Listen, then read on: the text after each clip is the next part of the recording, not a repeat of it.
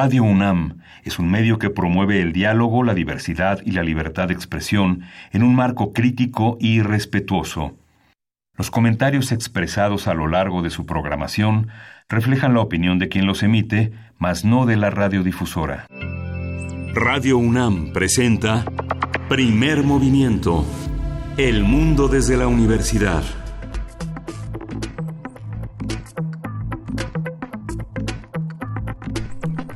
Hola, buenos días. Hoy es martes 28, 28 de mayo y son las 7, 4 de la mañana aquí en la Ciudad de México.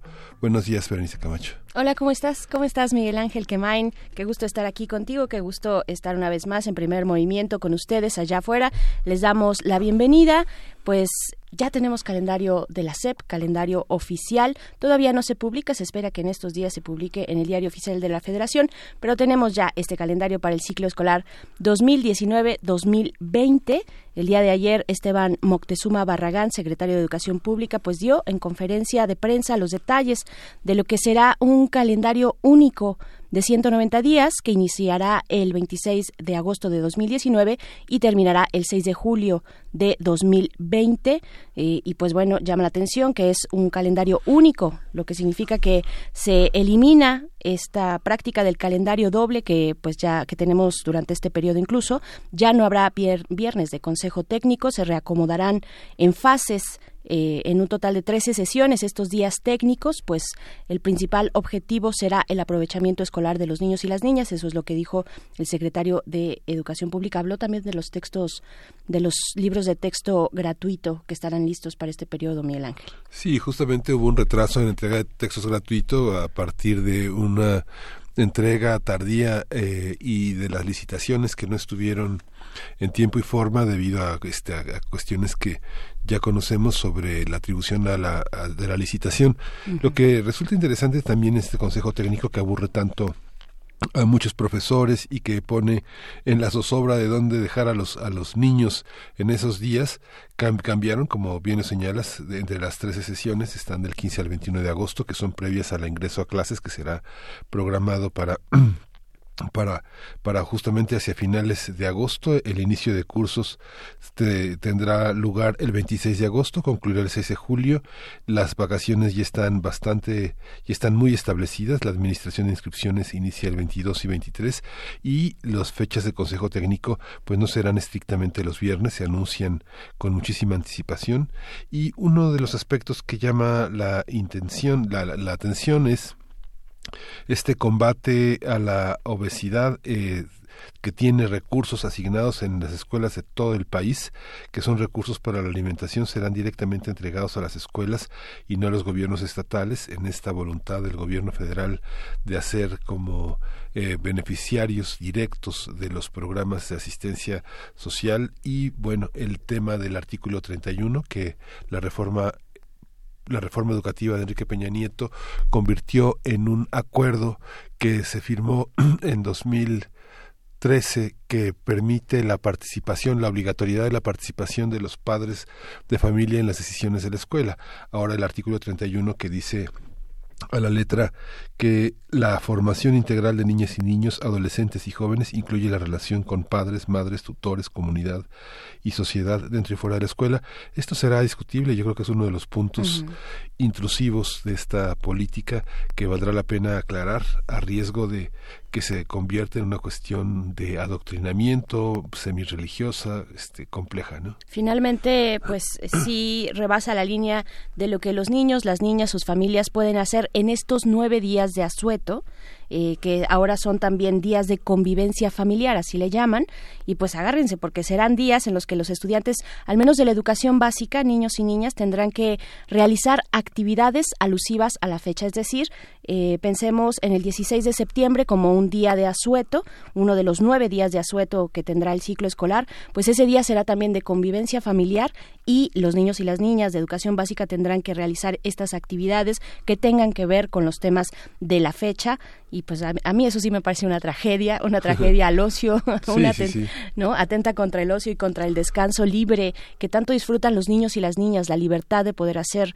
eh, de tener esos espacios, ¿no? Que no estén reglamentados, que no estén constreñidos a pues actividades previas y pensadas eh, o, cosas por el estilo. Creo que es, sí rebasa esta parte eh, de la convivencia familiar, pues los límites entre lo público y lo, privado, lo que le corresponde a la Secretaría de Educación Pública. ¿no? Sí, uno recuerda que estas experiencias autoritarias del estalinismo, el maoísmo, este, convocaba a los niños a ir alegremente al museo el día de que se conmemoraba alguna fiesta. Yo creo que hay que tener cuidado con esas con esas este, maneras de conmemorar dirigidas eh, y que y la sociedad mexicana ya es mayor de edad para saber a dónde va el día de asueto, ¿no? Si quiere estar mirando al techo o quiere mirar por la ventana o quiere ir al museo. Lo cual es muy saludable, mirar al techo, mirar por la ventana y, no hacer nada, esos momentos de ocio eh, que no están dirigidos, pero lo más importante es lo que ustedes opinan, así es que díganos cómo ven este tema de la convivencia familiar en los días de asueto, eh, arroba P Movimiento en Twitter, Primer Movimiento UNAM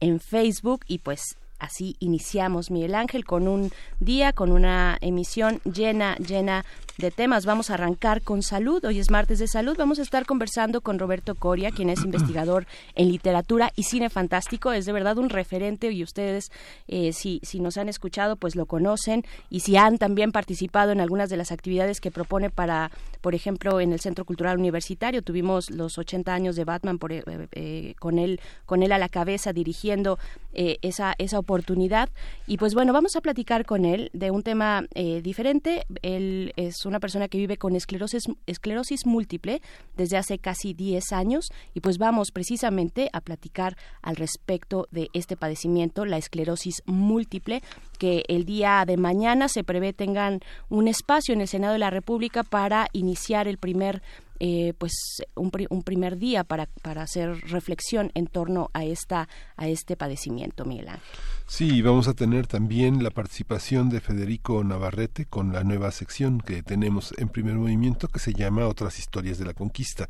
Hoy el tema es Fugitivos o conquistadores, el dilema de la expedición española. Y también en nuestra nota nacional seguimos con los temas ambientales y bienvenidos, bienvenidos sean eh, todos estos ángulos. Vamos a platicar sobre la iniciativa Basura Cero que propuso eh, la, eh, la, jefa de gobierno, este gobierno de la Ciudad de México. Esto con el comentario de Marjorie González Vivanco, quien es divulgadora de la ciencia, bióloga por la Facultad de Ciencias de esta universidad. Y en la nota internacional hoy vamos a tener elecciones en Sudáfrica con el comentario de la doctora Paulina Berumen. Ella es internacionalista, especialista en temas políticos y de política pública sobre África. Y en términos de comercio, ¿qué está pasando con China? ¿Qué pasa con China y Estados Unidos? Particularmente esa relación que se encuentra en tensiones, en tensiones importantes, una tensión comercial. Pues lo vamos a conversar con Eugenio Anguiano, ex embajador de México en China y académico también. Así es que eso después de la poesía necesaria que hoy tiene el placer y el gusto de dirigirla Miguel Ángel Quemain. Así es que vamos a iniciar con esto, no sin antes darle la bienvenida a quienes nos sintonizan desde la Radio Universidad de Chihuahua en el 105.3, en el 106.9 y en el 105.7. Allá es muy tempranito, son las 6 de la mañana con 11 minutos. Les damos la bienvenida, estaremos con ustedes desde, bueno, desde este momento y durante la siguiente hora, Miguel Ángel. Sí, y vamos a empezar con música, vamos a escuchar de Aretha Franklin, Daydreaming. Daydreaming and I'm thinking of you. Daydreaming and I'm thinking of you. Daydreaming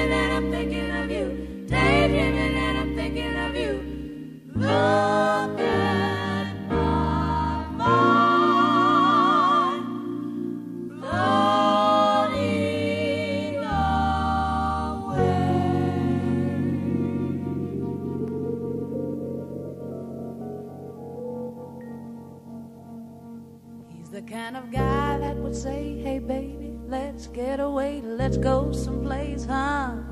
Where I don't care. He's the kind of guy that you give you everything and trust your heart, share all of your love till death do you part.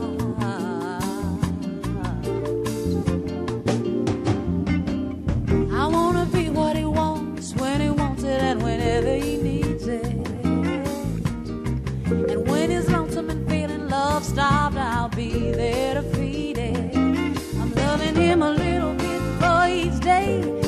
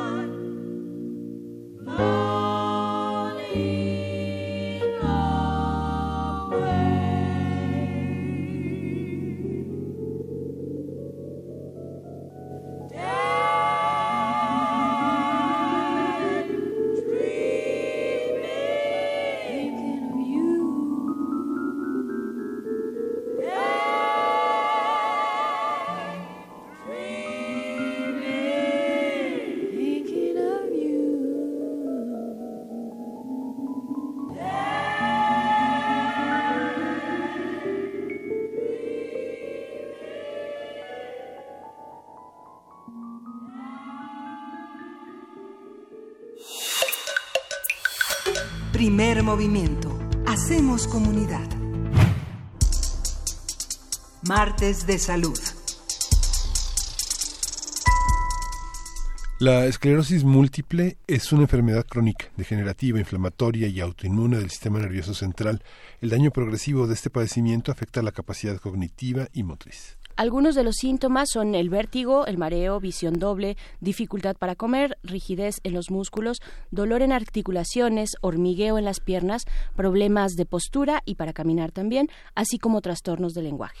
De acuerdo con cifras del sector salud, en México hay entre 15.000 y 20.000 personas con esclerosis múltiple. Los tratamientos tienen el objetivo de controlar esta enfermedad y algunos incluyen diversas acciones que los pacientes deben realizar de manera cotidiana para minorar los síntomas, pero existen algunos tratamientos más innovadores como el trasplante de células autólogas. Conversaremos sobre esta enfermedad, cómo, cómo se diagnostica, qué tan común es en México y cuáles son los tratamientos que existen hoy en día. Para ello nos acompaña Roberto Coria, investigador en literatura y cine fantástico, que desde hace 10 años vive con este padecimiento de esclerosis múltiple. Y pues bueno, es un gusto de verdad platicar contigo eh, una vez más, Roberto Coria. ¿Cómo estás? Buenos días. Querida Berenice, muy buenos días, Miguel Ángel. Me da gusto escucharlos ahora en otras circunstancias a, las que usualmente este, nos reúnen. Así Eh, es. pero siempre es, siempre es un gusto escucharlos. Yo, soy, yo, yo siempre lo digo, soy fan de Primer Movimiento. Sí. Y nosotros somos fans de ti, de ti, de tu trabajo, querida. Roberto Coria. De verdad nos gusta mucho seguirte. Y pues en este caso, como bien lo comentas, para platicar desde otro ángulo, desde el ángulo de la esclerosis múltiple, eh, coméntanos, por favor, para nuestra audiencia, ¿qué es? ¿Qué es este padecimiento, esta enfermedad? ¿Cómo se diagnostica? Ay, pues mira, es, es una situación, este, eh, vaya, larga de explicar. Eh, yo, yo a veces eh, me siento eh, muy, muy, este, vaya, eh, desorientado con todas las eh, implicaciones que tiene la enfermedad, la parte clínica. Digo, efectivamente, yo, yo convivo con la, con la enfermedad desde, bueno, el diagnóstico fue el 25 de abril de 2010. Eh, tengo, digamos, alguna experiencia en torno a eso desde este lado de, del cristal. Eh, mi, mi esposa Ana Luisa siempre está al pendiente de todos los avances, de noticias. Eh, pero vaya, básicamente es una enfermedad del sistema nervioso, una enfermedad autoinmune. Eh, y pa- para yo explicarla en términos coloquiales, siempre digo, básicamente mi cerebro no produce una sustancia que se llama mielina y que es la que eh, eh, coordina las órdenes entre mi cerebro y mis músculos, por ejemplo. y, y efectivamente los síntomas son muy variados. Yo, yo me di cuenta de, de ellos, eh, yo diría que a finales del año 2009, y, y, y los síntomas efectivamente incluían eh, una sensación de hormigueo en las manos, eh, eh, dificultad para, para mantener bien el equilibrio, pérdida de peso, eh, y, y vaya, pues todo, todo ello me hizo eh, consultar este, opinión experta, eh, acudí a un neurólogo, eh, un neurocirujano, al, al, al médico de mis padres, él eh, me, me encargó que me hicieran una resonancia magnética, eh, observó los resultados y me, y me dijo, eh, tú tienes eh, ISTE o algún seguro de gastos médicos de cobertura muy amplia, y en ese momento pues yo trabajaba para la Procuraduría de Justicia de la Ciudad de México, tenía ISTE, y, y le dije que afirmativamente, que, que, que respondía que sí, y me, y me dijo perfecto, porque lo que tú tienes es una enfermedad eh, que posiblemente eh, es capitalizante. No, no, es, es, muy caro el tratamiento y, y efectivamente eh, haz lo posible por llegar a, a, que te atiendan en el hospital 20 de noviembre, una, un hospital de tercer nivel, eh, como que lo máximo en el sistema hospitalario en, en México, donde me hicieron una serie de estudios que duraron cinco días y efectivamente me diagnosticaron que tenía la, la, enfermedad y partir de ese entonces comenzó un, un viaje porque eh, tiene días buenos, días malos, eh, yo tengo la, la vaya, la, la, la, forma, creo, más benévola de, de, de, la enfermedad, que es este, la intermitente recurrente, Okay. eh, y, y, pues, vaya, eh, ha significado muchísimas cosas desde ese momento. Por supuesto. Eh, la forma en la que impacta eh, esta enfermedad es muy específica para cada persona, ¿no? Eh, tiene tiene esa particularidad. ¿De qué de qué depende esto? Mira, yo yo yo yo algo que pienso que eh, y, y, fíjate que eh, hablábamos de, de, Batman hace unos meses, uh -huh. este, eh, y algo que distingue a, a, Batman y yo creo que es una de las cosas que con las que tanto me identifico en, eh, con el personaje es que los momentos de tragedia no importan tanto como las cosas que haces para luchar con ellos. Eh, yo, yo efectivamente tengo la fortuna inmensa de tener eh, muchos, muchos beneficios, porque primeramente tengo el, el, apoyo de eh, eh, la cobertura que me da el, la seguridad pública, una cosa que no tienen todas las personas desafortunadamente. La otra es el apoyo de mis seres amados, mi esposa, mis padres, mi suegra, porque una, una de las cosas que a mí me, me impactaba durante los primeros días de la enfermedad, el, el, Centro Médico 20 de Noviembre tiene, digamos, un grupo de apoyo, eh, personas que, que eh, platican sus eh, padecimientos, sus síntomas y especialistas que, que te dan diferentes tips, todo, todo, encabezado por la doctora Sandra Quiñones, que a, quien yo le tengo un, un, enorme agradecimiento. Y, y, una de las cosas es que es cierto, es, es, es difícil luchar todos los días con este tipo de padecimiento y, y, sobre todo eh, con las repercusiones que tiene para pues para tus seres queridos, para tus seres amados con quienes convives todos los días. No no es sencillo y hay muchas personas que que, que reportan eh, me dejó mi esposa eh, ya ya no tengo el apoyo de, de, de, mis amigos de mis propios jefes. Piensan que soy flojo cuando reporto que estoy vaya que me siento agotado que me siento cansado y pues no no alcanzan a comprender cabalmente todo lo que lo que significa. Y, pues eso me ha provocado serios serios eh, problemas interpersonales. Yo afortunadamente eh, eh, cuento con ellos y, y, por, por, eso lo digo que, que, que, soy que soy un hombre afortunado Claro, el acceso, perdón Miguel Ángel, solo, solo mencionar algo que ya apuntabas, Roberto Coria, el acceso a los hospitales, al servicio de tercer nivel, no es nada fácil, es bastante complicado porque es a nivel federal, ¿no? Exacto, que, que es ya ya de por sí es un es, es fue un buen signo para ti también, ¿no? Tener este acceso. Sí, definitivamente, porque porque simplemente veo eh, actualmente, bueno, este cambio de tratamiento, pero pero por ejemplo un, un tratamiento que se llama natalizumab, que es el que yo estuve siguiendo y utilizando durante 70 meses, eh, la caja del em, del frasco de la ampolleta de medicamento decía 33.900 pesos. Entonces, efectivamente es algo que no no está al alcance de todas las personas. Vaya, yo yo tendría que trabajar muchísimo, muchísimo para poder mantener un, el, el, tratamiento si no tuviera eh, pues el, el, beneficio de la, de la seguridad pública. Y eh, por eso por eso este, te, te, digo que soy, soy un cuate muy muy suertudo. Eh, las personas eh, eh, pues no tienen acceso a ese tipo de, beneficios eh, y, pues eh, precisamente hay muchas iniciativas para que esto pues pues entre entre en el en el catálogo de enfermedades que, que, tienen el, el, apoyo de, del Estado en todos los sentidos. Este diagnóstico que se da, sobre todo en mujeres, la prevalencia es en mujeres entre 20 y 40 años. Es una población que se calcula en México en 20 mil, pero como bien señalas, quien no tiene la posibilidad de un tratamiento, yo creo que no está ni, en la estadística, ¿no? Se, se, fallece. Digamos, si uno piensa que eh, una, el digamos, en el término de historia de vida, la capacidad de caminar eh, se obstruye tras cinco años de padecer la enfermedad, a los ocho años puedes necesitar el uso del bastón, a los diez asistencia para realizar actividades cotidianas. Y a los quince eh, por lo general es confinarse a una silla de ruedas.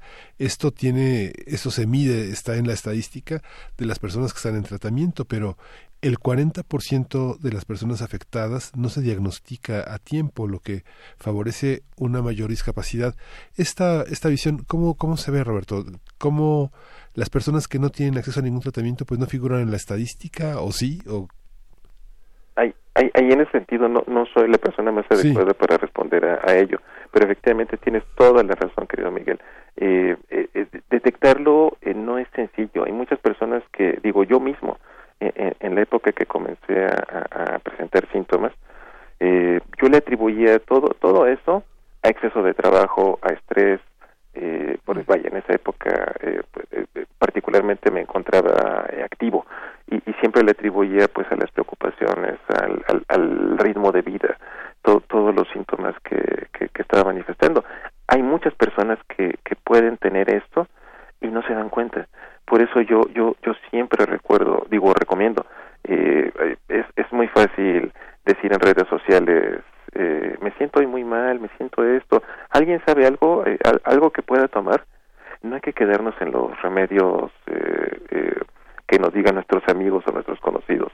Hay hay que acudir a una a una opinión médica que, que, que esté debidamente fundamentada. No, no, y, y, y yo creo que si no tienes acceso a la seguridad pública, pues eh, manifestarle a, a, tu médico, a la persona que te, que te observe, que te, que te estudie, que te atienda, todo, todos los eh, síntomas, por pequeños que sean, todos son importantes. Eh, eh, ese, ese hormigueo en las manos es, es muy notorio. eh, dentro, tú acabas de decir muy bien, hay, hay personas que, que no saben lo que tienen y, y que eh, simplemente tienen dificultad para caminar o, o pérdida en, en, en la, en, en- en el equilibrio y en la capacidad de, de, de moverse y, y que muchas veces no no no atiendes, no no no no dimensionas adecuadamente, pero pueden haber muchísimas cosas detrás. Por eso hay que hay que ser suficientemente abierto y, y- y no tener miedo de, de, de- de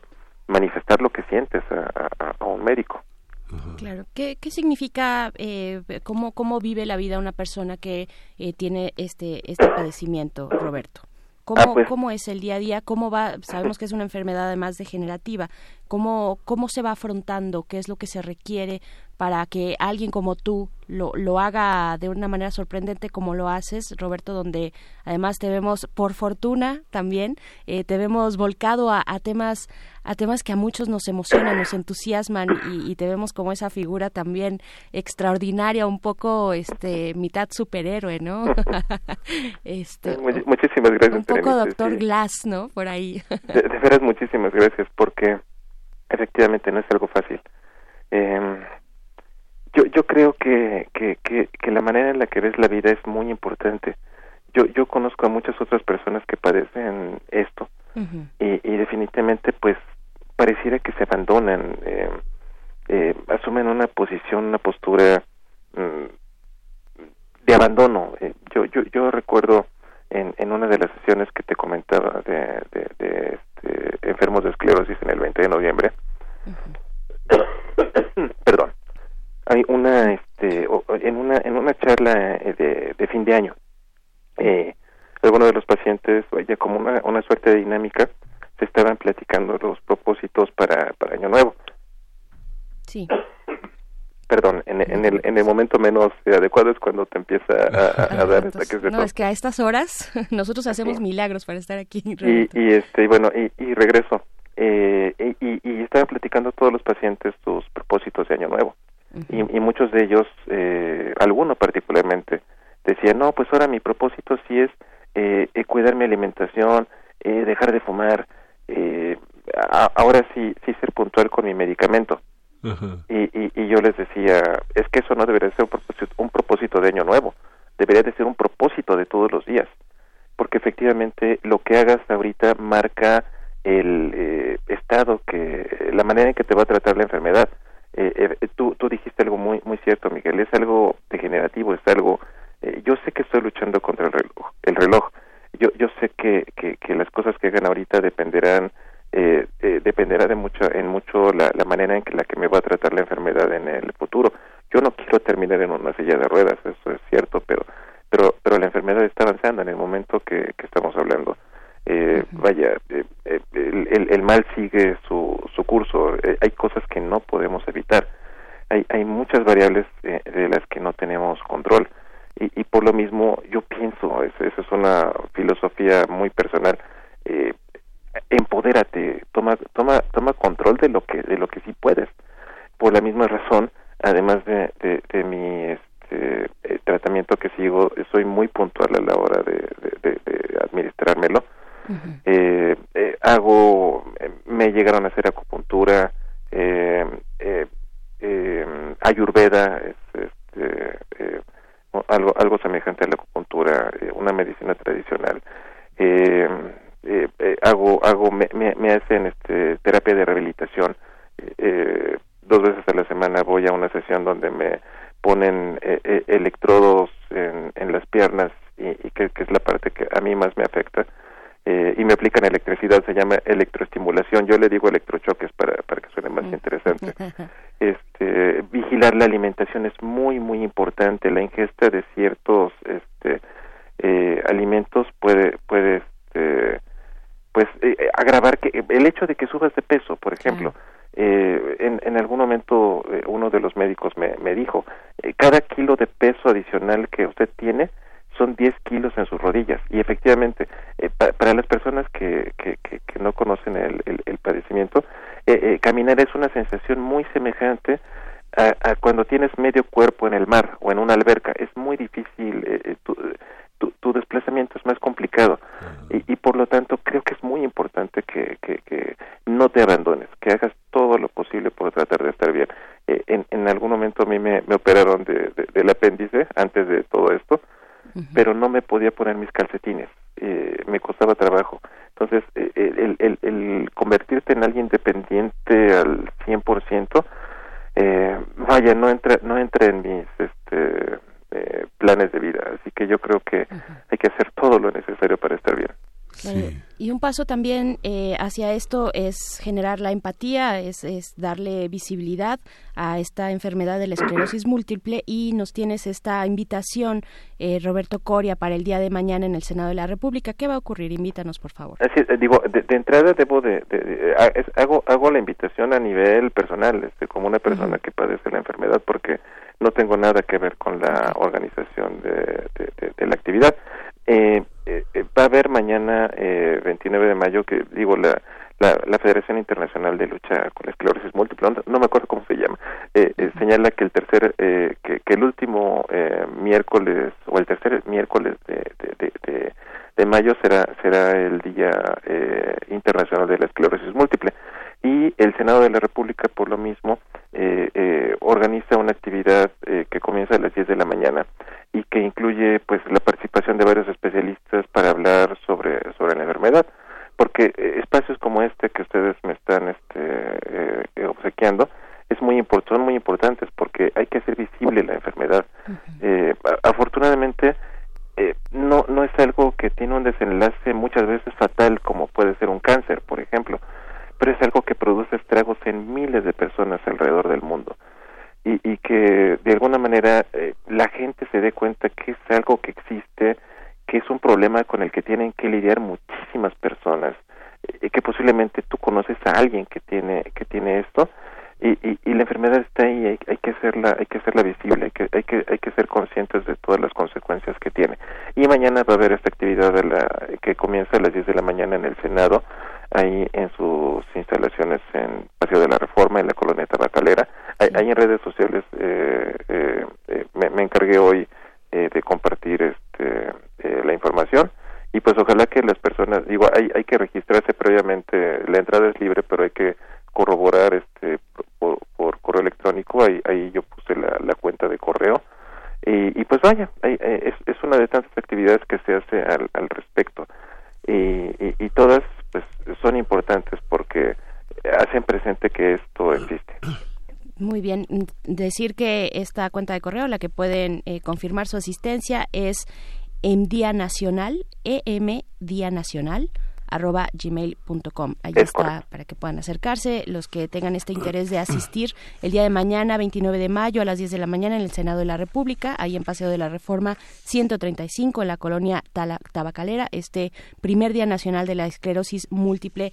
Eh, Roberto Coria, te, te queremos mucho, te, te agradecemos que compartas con nosotros esta parte de, de- de tu vida que porque has compartido muchas otras eh, muchos otros momentos y estamos también eh, pues con, con pues con atención hacia este padecimiento y hacia la incorporación también a su al catálogo de enfermedades eh, eh, que son atendidas por el Servicio Público de Salud de nuestro país. Ojalá que llegue ese momento y que lo podamos ver pronto, Roberto Coria. Muchas gracias. Al contrario, gracias a ustedes y gracias, Gracias, por, la, por la discreción, porque el- el- el- cuando Amalia Fernández me, me, me, eh, me dijo muy, pro- vaya, muy, muy, muy sensible es sobre sobre eh, el hablar de esto con, con, con y digo yo no tengo dificultad de hablar con con esto no es algo que, que, que me apene que me oculte simplemente me tocó tenerlo y, Sí. y yo creo que es muy importante que, que todos este pues asumamos eh, con responsabilidad y, y, y enfrentemos lo que tenemos eh, de frente muchísimas gracias Sí, amigos, son las por- comunidades, Roberto, por el que, se, que, espacio. se, que se generan, ¿no? La, la, eh, finalmente ser comunidad y estar siempre con los otros es lo fundamental, ¿no?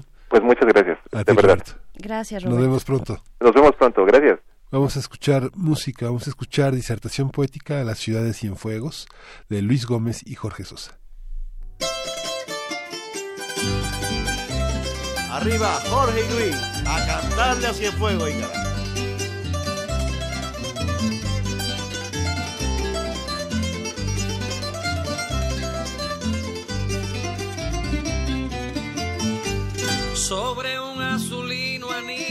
cuando a fuego saludas.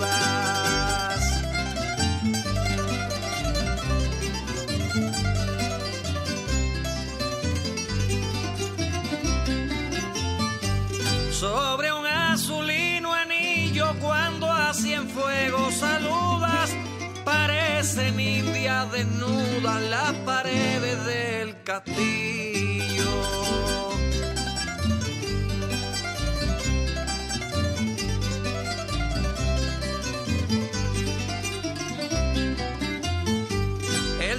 Se sacude el brillo sobre su frente morena.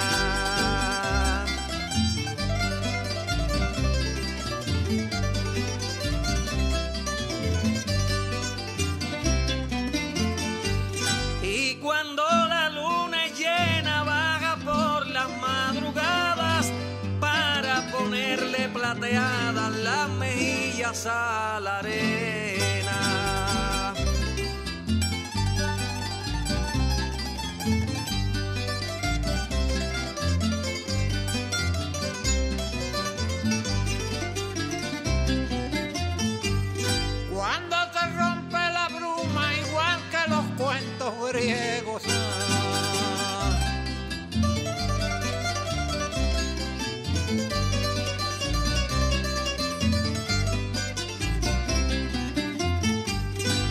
Cuando se rompe la bruma, igual que los cuentos griegos, el mar le trae a fuegos un cubre cama de espuma.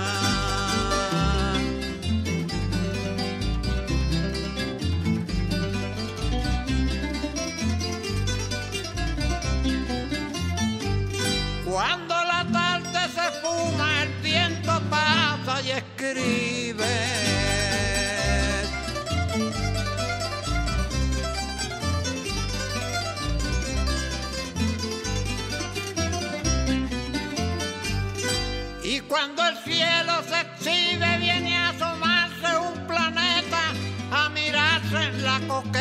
Del fondo del mar Caribe.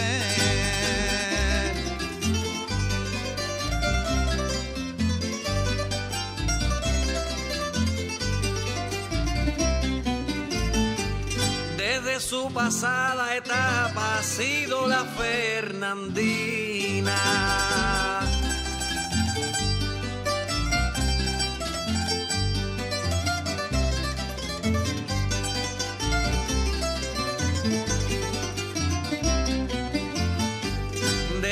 Su pasada etapa ha sido la Fernandina, una perla que ilumina en la sortija del mapa.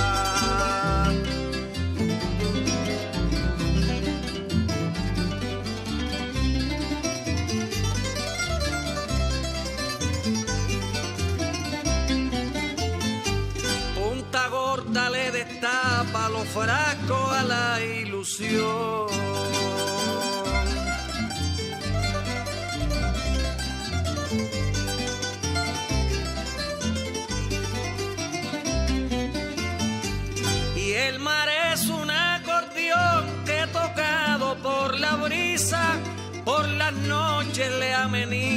El paseo al malecón.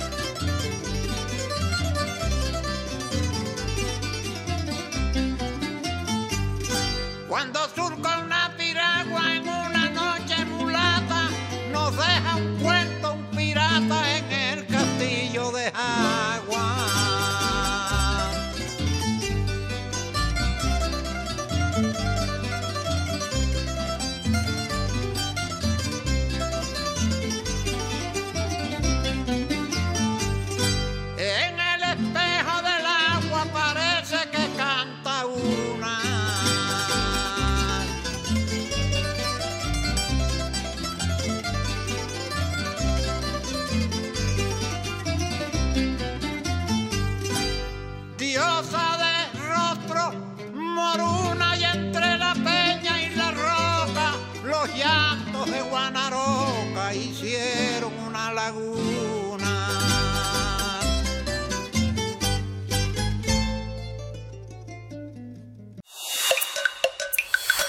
Primer movimiento. Hacemos comunidad.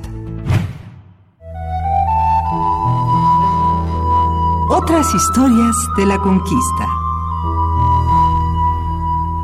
Ya está en la línea Federico Navarrete, quien es historiador, antropólogo e investigador del Instituto de Investigaciones Históricas de la UNAM, para hablarnos de un dilema, del dilema de la expedición española que se debate entre fugitivos o conquistadores. Bienvenido, Fe- Federico Navarrete, ¿cómo estás? Hola, buenos días. Es un gusto estar con ustedes otra vez. Ah, igual para nosotros, cuéntanos por favor, este qué títulos tan tan tentadores nos pones en este en esta mañana de martes. Pues mira, básicamente la, la idea de hoy es explicar cuál era la situación con la, que- en la que llegaron los expedicionarios españoles a Veracruz hace 500 años, en abril de 1519, y la manera en que eso determinó su comportamiento en los siguientes dos años, en lo que llamamos la conquista, ¿no? El- los, los expedicionarios venían de Cuba, que era la colonia más cercana a lo que después se convirtió en México, y traían de parte autorización del gobernador Diego Velázquez, que era la autoridad legal constituida en Cuba, para realizar una expedición de rescate. Es decir, debían reconocer las costas, comerciar con los indígenas, eh, tratar de someterlos pacíficamente a la- al dominio español, pero sin conquistarlos, sin penetrar al territorio, tomar esclavos también para llevarlos a Cuba, porque el tráfico de esclavos era un negocio muy lucrativo en esa época, pero no tenían permiso de internarse en la costa y de tratar de conquistar la tierra. Sin embargo, Cortés y otros de los expedicionarios decidieron hacer precisamente eso, meterse a la, a, la tierra y tratar de dominarla, y con eso desobedecieron las órdenes de Velázquez. Entonces, en términos jurídicos, los expedicionarios venían ya como fugitivos, porque habían desobedecido las órdenes de una autoridad competente, y por lo tanto, pues el destino que esperaban a Cortés y a sus capitanes, sobre todo, era con toda seguridad la muerte. Si eran capturados por Diego Velázquez y llevados a la justicia, serían ejecutados. Por eso, todo lo que realizaron los siguientes dos años fue para evitar ese destino, y digamos que su dilema se convirtió, o mataban y conquistaban a los indios, o morían, porque serían castigados por su rebeldía, ¿no? Entonces, para lograr el, el primer objetivo, para salir con vida y conquistar a los, a los pobladores de, de lo que hoy es México, realizaron varias maniobras, ¿no? Por un lado, eh, ejecutaron y neutralizaron a los aliados de Diego Velázquez en la expedición, y también, por ejemplo, la decisión de Cortés de dar través a las naves, de, de desarmarlas para impedir que navegaran, era precisamente para impedir que los aliados de Cortés o de Velázquez, del gobernador de Cuba, regresaran con él y lo ayudaran a, capturar a Cortés, ¿no? Pero por otro lado, realizaron varias maniobras legales. La primera fue la, la fundación de la Villa Rica de la Veracruz, el, el primer cabildo español en lo que hoy es México, que les permitía constituirse como una autoridad legal independiente de Cuba. Esta era una maniobra legal bastante dudosa, pero era su única estrategia para poder establecer una relación directa con el rey de España. Por eso lo primero que hace el cabildo es nombrar a Hernán Cortés capitán de la expedición y luego mandar una carta a España en la que explica todo todas las maniobras que hicieron y por qué en realidad ellos son los buenos y Velázquez es el malo. Con esa carta van también los espléndidos regalos que Moctezuma mandó a Cortés, con lo que pretenden seducir al rey con las riquezas de la tierra que acaban de, de, este, de encontrar, que piensan conquistar, ¿no? La otra gran estrategia legal fue la redacción de las cartas, precisamente. La primera carta que manda el Cabildo a, a España en julio de 1519 y luego las demás cartas de relación de Cortés, que son a la fecha una de las principales historias que tenemos de la conquista. En, en ellas Cortés va escribiendo a lo largo de la expedición, a lo largo de los dos años que dura la conquista y más allá, va describiendo todas sus acciones, todas las maniobras legales que realiza, cómo logra someter a los indígenas, cómo se enfrenta con algunos y los derrota. Y en realidad, más que el problema de estas cartas es que más que una fuente histórica como han sido utilizadas, más que un reportaje realista de lo que sucedió, son en todo momento un alegato jurídico. Sea, Cortés no dice tanto lo que hizo, sino lo que debió haber hecho como un buen súbdito del rey. No dice tanto lo que realmente sucedió, sino lo que él le conviene al rey que crea que sucedió. No dice tanto lo que logró, sino lo que él le conviene convencer al rey que logró. Entonces, obviamente, él se da mucho más importancia de la que realmente tuvo, presenta todos sus actos como acciones legales, cuando cometió todo tipo de tropelías y rompió la ley en muchas ocasiones, y sobre todo presenta una narrativa triunfalista en que los españoles están predeterminados a conquistar a los indios y los indios como que se pliegan a la voluntad de los españoles. Esta es una fantasía jurídica, el tipo de alegato que haría un abogado en corte, pero que no es para nada una verdad histórica, ¿no? Pero finalmente el, el objetivo de todo esto era presentarle al rey una un fait accompli, es decir, una hazaña ya consolidada. Mire, mira rey, rompimos la ley, pero conquistamos estas tierras que son gigantescas y que valen muchísimo y te las damos a ti como nuestro soberano y con eso esperar la merced del rey, que el rey los perdone por la traición a Diego Velázquez y que los premie por haber logrado esa magnífica conquista a su nombre. Y pues en, en general lo lograron. O sea, Cortés no fue ejecutado, murió triste y frustrado porque no recibió todos los honores que creía merecer, pero de todas maneras murió un hombre muy rico, muy poderoso, y los españoles no fueron perseguidos por sus crímenes, ¿no? Pero de todas maneras, no hay que olvidar que todo esto fue una maniobra legal. Y creo que lo, lo que es clave para, para entender la, lo, lo que pasó en la conquista, esos dos años, es que la combinación de ser fugitivos, por un lado, es decir, gente que venía escapando de la justicia y que tenía la muerte pisándole los pies, y por el otro lado ser conquistadores, es decir, soldados que querían apoderarse de los dominios de otros, era una combinación francamente letal. O sea, los, los conquistadores, Hernán Cortés y sus hombres, eran unos desesperados que no podían detenerse, que no podían dar marcha atrás, porque en el momento que dieran marcha atrás estaban esperando Diego Velázquez y sus aliados para ejecutarlos, para castigarlos. Entonces tenían siempre que seguir avanzando. Y por otro lado, era gente que llevaba más de 20, muchos de ellos llevaban 5, 10, 15, hasta 20 años viviendo en América. Y a lo largo de estos 20 años de vivir en América, se habían acostumbrado a maltratar sistemáticamente a los indios. Habían matado, habían violado, habían tomado esclavos, habían abusa- abusado de las mujeres indígenas, se habían servido del trabajo de los cuerpos de muchos indios. Y entonces para estas personas la vida de los indios en principio no tenía valor o tenía mucho menos valor que la vida de los españoles. Además, la religión católica decía que los indios eran eh, caníbales, entonces que eso era un pecado contra natura que debía ser castigado y que los volvían criminales a todos. Entonces, cualquier violencia en contra de ellos era un principio, un castigo por sus crímenes. Y también decía que los indios eran sodomitas, o sea, homosexuales, lo cual también era considerado en esa época como un pecado nefando o contra natura. Y además se le atribuían, se le eran bárbaros, se les atribuían muchas cualidades salvajes que los hacían inferiores a los españoles. Entonces, digamos que si ante la desesperación de su situación legal, ante la necesidad de obtener resultados, de, de- de tener una victoria para salvar la vida, que era su única opción, pues digamos que lo más fácil para los españoles era matar, masacrar, someter, asesinar a los indios, cuya vida de por sí no valoraban mucho. Entonces, realmente creo que es difícil pensar una fuerza armada como la de los expedicionarios más peligrosa y más letal que eso, ¿no? Son fugitivos de la justicia que no tienen ningún reparo en ejercer la violencia y que cuyo único objetivo, cuya única salvación es el sometimiento total de los pueblos a los que encuentran. Realmente un ejército así podría destruir casi cualquier civilización, porque pues no tiene límites, no tiene escrúpulos y no tiene otra salida que la violencia y la destrucción. Claro, el fin justificó los medios para ellos, ¿no?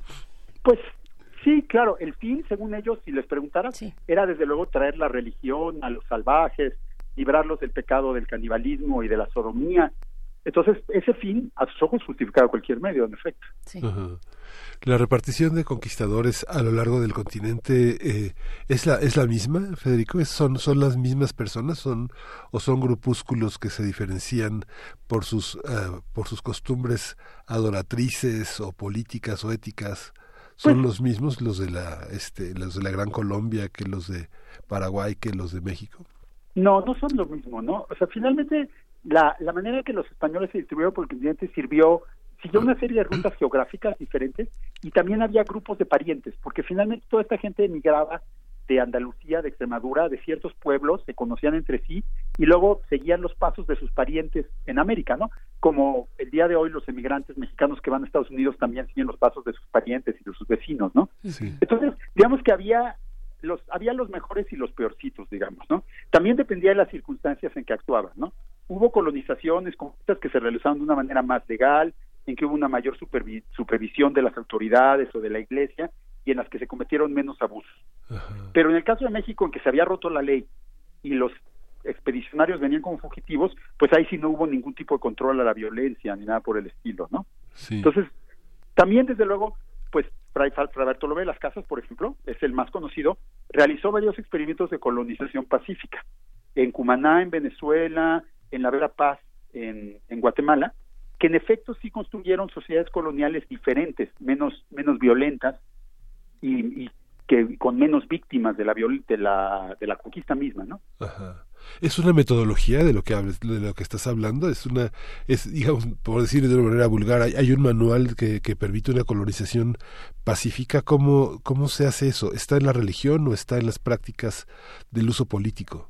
Pues bueno, pre- precisamente Fray Bartolomé de las Casas trató de crear una metodología de una conquista pacífica eh, por medio de sus tratados, por ejemplo, las diez maneras de convertir a los indios a la santa religión y varios otros tratados de ese tipo, pero en realidad yo diría que el manual que imperó era un manual que no era escrito, que era el manual de las costumbres de los conquistadores. Era lo que los parientes le enseñaban a los parientes llegados a América, lo que se aprendía en las expediciones, y en ese manual, por ejemplo, incluía varias cosas. Eh, usar a los caballos para intimidar a los indios, o sea, más allá de la ventaja estratégica militar de los caballos, los caballos se utilizaban espectacularmente, se les hacía relinchar, se les hacía hacer todo tipo de maniobras para espantar a los indios. Eh, utilizar la violencia como un acto de terrorismo simbólico, es decir, por ejemplo, era muy frecuente que al llegar a una nueva costa, los expedicionarios realizaran un acto de violencia atroz sobre una población indefensa para que esa noticia corriera por toda la región y así sembrar el terror entre toda la población, ¿no? Bartolomé de las Casas, por ejemplo, escribe un expedicionario en Panamá que mandó cortarles las manos a 10 personas y luego envió a un niño con un collar con las manos cortadas de sus parientes a, a visitar los pueblos vecinos, como un mensaje intimidatorio, obviamente. ¿no?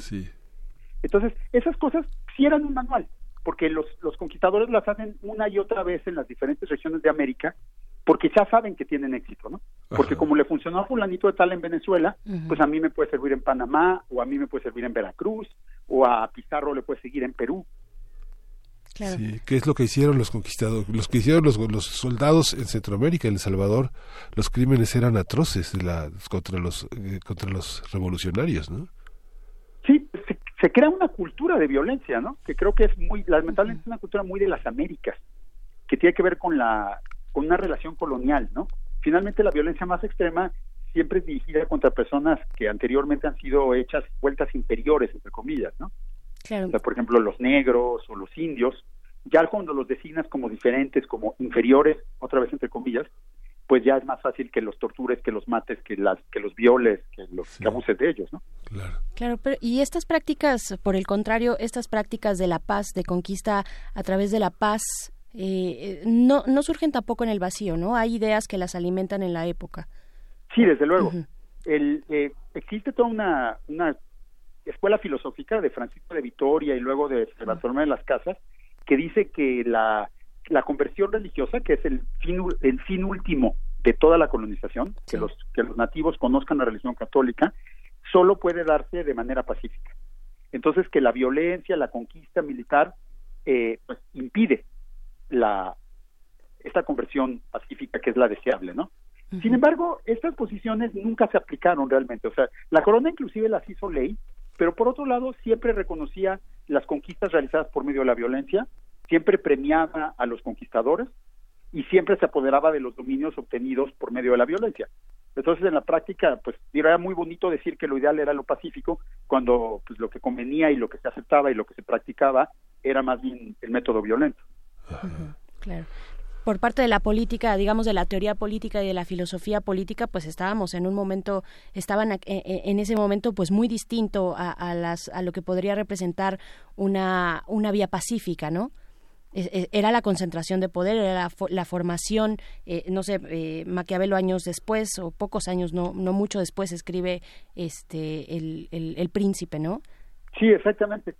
Por ejemplo, hubo un debate muy famoso en el siglo XVI, ¿no? El debate entre Fray Bartolomé de las Casas, que defendía la, colonización pacífica y la conversión voluntaria, y Fray Ginés de Sepúlveda, que era un filósofo también fraile, que era aristotélico y defendía más bien que los indios eran inferiores por naturaleza y que había que someterlos por medio de la fuerza y que el ejercicio de la violencia era fundamental. El debate fue muy famoso y curiosamente Bruno Gorman, que lo, ha, que lo estudió mucho, señalaba un punto que es muy importante. En realidad, Fray Bartolomé de las Casas es más medieval y menos moderno en sus argumentos, mm. que están basados en el tomismo eh, de Santo Tomás, en, en la visión eh, escolástica tradicional. Y en cambio, Fray, Fray, de Sepúlveda es un hombre mucho más moderno. O sea, el defensor de la violencia y de la dominación por medio de la fuerza, de la inferioridad de los indios, que es casi una forma de racismo, es en realidad verdaderamente moderno, porque está leyendo Aristóteles en griego, porque está retomando las nociones políticas del absolutismo en, que está surgiendo en ese momento. Entonces, pues sí, realmente, digamos que lo que vinieron en los siguientes siglos no fue el triunfo de la paz y la buena voluntad, sino la escalada de la violencia colonial que permitió que, pues, que España conquistara América y que luego Europa conquistara el resto del mundo. Sí. Claro esta visión este esta visión de Gorman también este muestra una, una visión de la conquista compleja. Eh, se me ocurría preguntarte también bueno ya que nos queda muy poco tiempo Federico pero qué, qué queda pendiente del Cortés que, que dibujó José Luis Martínez es la biografía más amplia más documentada están también los documentos de Cortés en los tomos que publicó el Fondo de Cultura pero quedan quedan pendientes de esta visión para entender la conquista yo creo que sí, la, visión de, Martínez es realmente así como lo, la, la visión más completa que se puede tener a partir de las propias historias de Cortés, o sea, de sus cartas de relación y de los documentos, es decir, de documentos que finalmente obedecen a esta necesidad de justificación legal de la que estábamos hablando al principio, ¿no? Sin embargo, este año apareció un libro de Matthew Restal, un historiador norteamericano, eh, bueno, inglés pero vecindado en Estados Unidos, que se llama Cuando Moctezuma conoció a Cortés, que ya está circulando en español, por cierto, en que hace realmente una deconstrucción o un desmontaje sistemático de la figura de Cortés. Es muy interesante, porque si le queremos arrestar, que a lo mejor es un poco exagerado, pero que a mí me parece muy sugerente, en realidad Cortés es un personaje mucho menos importante de lo que él mismo cree. Sus cartas de relación son en efecto un alegato jurídico, pero tienen un valor histórico bastante escaso y, la, y lo que nosotros llamamos conquista en realidad fue más un proceso de guerra interna entre los pueblos mesoamericanos que los españoles aprovecharon que una eh, conquista surgida de la, iniciativa de Cortés. Híjole, qué interesante, qué interesante. Bueno, nos dejas muchísima tarea, muchísimas relecturas, porque hay que revisar a los ojos de estas hipótesis que ofreces muchas de nuestras endebles certezas ahora, ¿no? Sí, justamente es la idea. Sí, gracias, Federico. Gracias, Federico. Pues nos vemos la próxima semana. En 15 días. Hasta luego. hasta, pronto. Bueno, adiós Chihuahua. Nos vemos la próxima. Nos vemos mañana. Radio de la Radio Universidad de Chihuahua. Nos despedimos. Estuvimos de 7 a 8 con ustedes. Nos vemos, nos escuchamos mañana. Vamos a la segunda hora del primer movimiento. Síguenos en redes sociales. Encuéntranos en Facebook como Primer Movimiento y en Twitter como arroba PMovimiento. Hagamos comunidad.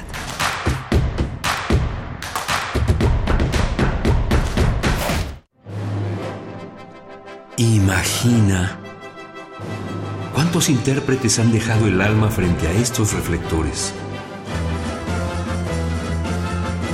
¿Cuántas veces recorrieron las páginas de sus más de 9.000 partituras?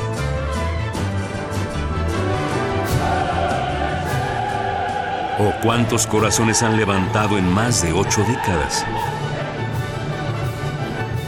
Eso es experiencia sonora. Orquesta Filarmónica de la UNAM, domingos a las 12 del día por el 96.1 de FM. Radio UNAM, experiencia sonora. Sorpréndete con los modelos a escala de edificios emblemáticos de la arquitectura contemporánea en las exposiciones SOM, Arte más Arquitectura más Ingeniería y Praxis, Manuel Cervantes Estudio. Un recorrido por el trabajo metodológico y poético de estos reconocidos despachos arquitectónicos. Visítalas en Justo Sierra 16, Centro Histórico. Invitan el antiguo Colegio de San Ildefonso y Mextrópoli. Más información en www.sanildefonso.org.mx. Lo que nos define, el trabajo. Lo que nos motiva, el bienestar de todos los mexicanos. En Quintana Roo somos el primer lugar a nivel nacional en generación de empleos formales. En Aguascalientes ya somos el primer lugar en reducción de analfabetismo en el país. Y en Durango se han beneficiado a más de 460 jefas de familia para emprender su propio negocio. Esa es la forma de gobernar del PAN, cerca de la gente. Acción Nacional, unidos y fuertes para defender a México. Propaganda dirigida a los militantes del PAN. Prevenir un incendio forestal es más fácil que combatirlo. Está en nuestras manos. En bosques y selvas, no arrojes colillas de cigarro ni basura. El fuego puede iniciarse con el efecto lupa que provocan los desechos en vidrio y el sol. Si detectas un incendio forestal, llama al 911 o al 01800 4623 6346. Sistema Nacional de Protección Civil, Secretaría de Seguridad y Protección Ciudadana. Ai Weiwei. Restablecer memorias. Restablecer memorias. A pesar de la distancia geográfica, el artista de origen chino explora los traumas de las experiencias de China y México en un relato que apela a la obligación de construir la memoria social. Museo Universitario Arte Contemporáneo. MUAC, en Ciudad Universitaria, del 13 de abril al 6 de octubre. Ni biashalu la yuni na ase shkuya Las lenguas originarias de México en voz de sus hablantes. Calme Cali. Tercera temporada. Todos los jueves a las 10 horas por el 96.1 de FM. Retransmisión. Domingos 15.30 horas por el 96.1 de FM. Radio UNAM, experiencia sonora.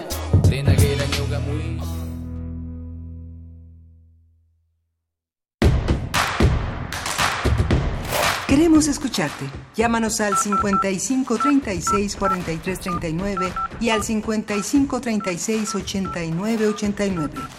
Primer movimiento. Hacemos comunidad.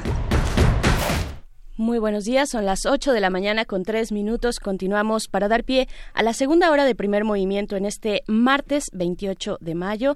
Muy buenos días, Miguel Ángel Quemain. Hola, Berenice Camacho, buenos días. Aquí estamos en la cabina de Radio UNAM en primer movimiento, agradeciéndole su preferencia y en esta segunda hora de primer movimiento ya tenemos por lo menos 60 minutos recorridos hacia atrás, donde tuvimos la presencia del escritor y ensayista Roberto Coria, que habló de la esclerosis múltiple a propósito de la celebración, de la, de la visibilización que el día de mañana se hará en el Senado sobre el Día Internacional de la Esclerosis Múltiple, un esfuerzo internacional por hacer visible esta, este padecimiento que afecta a una, a una gran población entre 20 y 40 años en edad productiva, que no es nada sin el apoyo de una comunidad, todas estas, todos estos esfuerzos a enfrentar la adversidad en conjunto con la paciencia y el amor de las personas que nos rodean hay que ganarse el amor de las personas que están cerca de nosotros para este para que todo sea ligero para que las tareas más más más más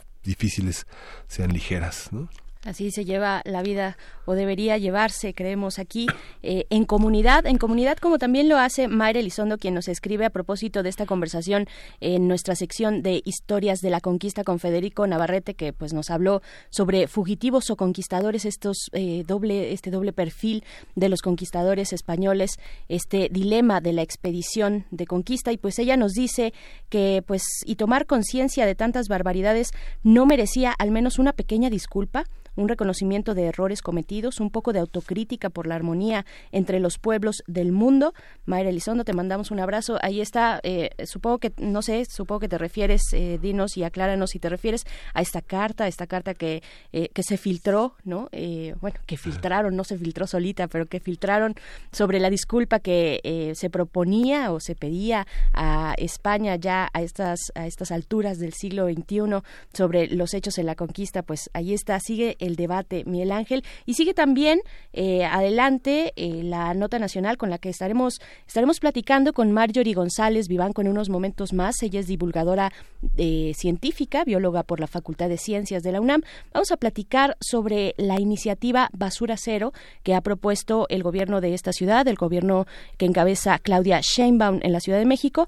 Y también tenemos una interesante nota internacional, Miguel Ángel, sobre las elecciones en Sudáfrica con el comentario de la doctora Paulina Berumen, internacionalista, especialista en temas políticos y de política sobre, eh, sobre África precisamente. Sí, ah, hay que aclarar que recibimos algunas comunicaciones de nuestros radioescuchas eh, preguntando si el gobierno federal había filtrado la lista de los eh, medios eh, de los periodistas y medios que habían eh, se habían favorecido con el dinero de la publicidad no eh, fue fue una, una omisión no fue una por supuesto no fue filtrada por el gobierno federal sino que no fue enviada a través de los mecanismos del INAI la oficina de la presidencia tiene un órgano interno de control que tiene la, este la facultad también de rendir este solicitudes de transparencia sin tener necesariamente que ser solicitadas por la unidad de, de, administración de las peticiones públicas las solicitudes de información pública a través del INAI. Puede hacerse directamente la solicitud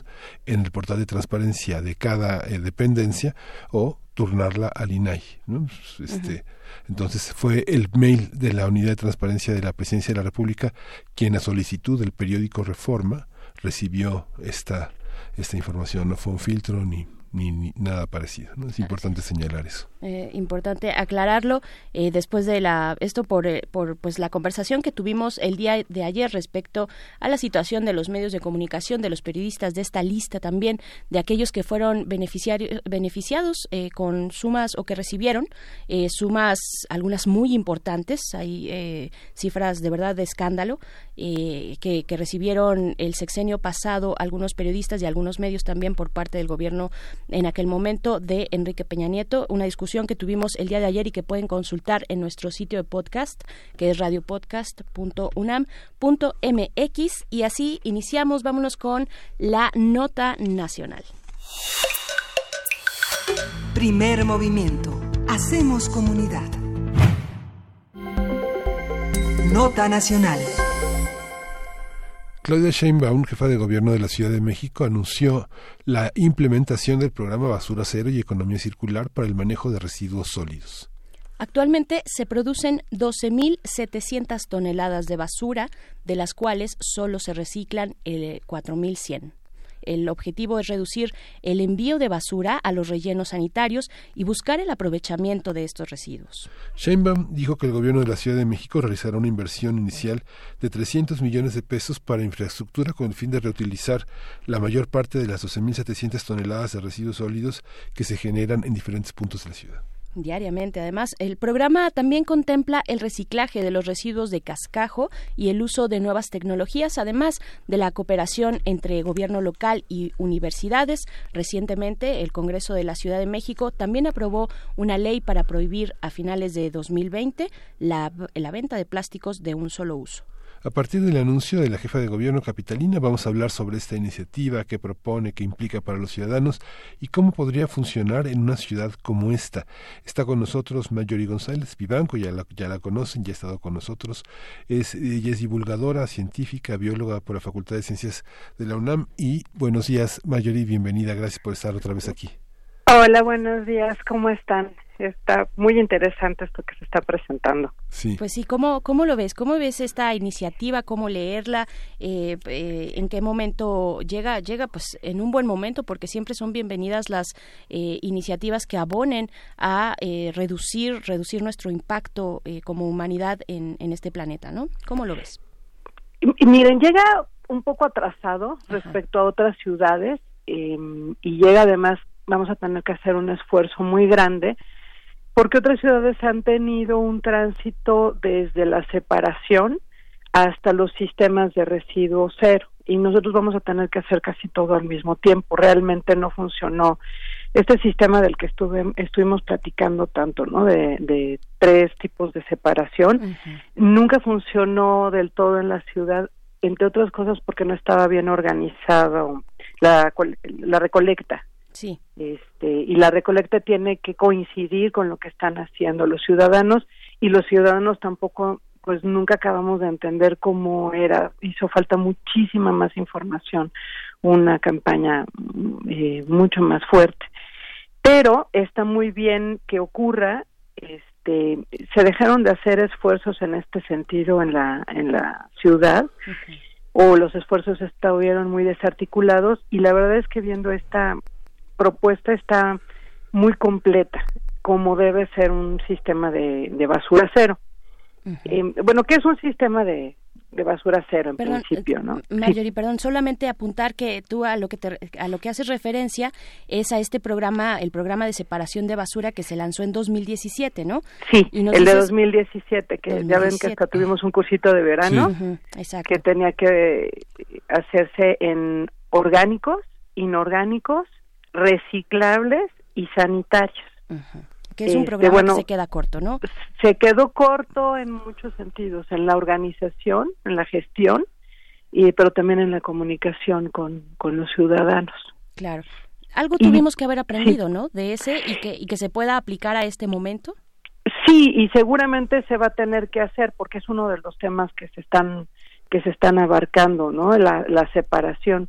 Claro. Pero es mucho más amplio. Ahora la, la idea de que se de que no se produzca basura, que reduzcamos al mínimo y que ese mínimo todo entre a un ciclo de reciclaje, pues todavía está lejos no solo en la Ciudad de México, ¿no? sino en todas las ciudades que lo están intentando, pero bueno, para mí estos sistemas de basura cero de zero waste es como como hablaba Eduardo Galeano, del horizonte, como una utopía que caminas dos pasos y se aleja otros dos pasos y el horizonte pues se va corriendo diez pasos más para allá, pero entonces ¿para qué sirve la utopía? Pues para caminar.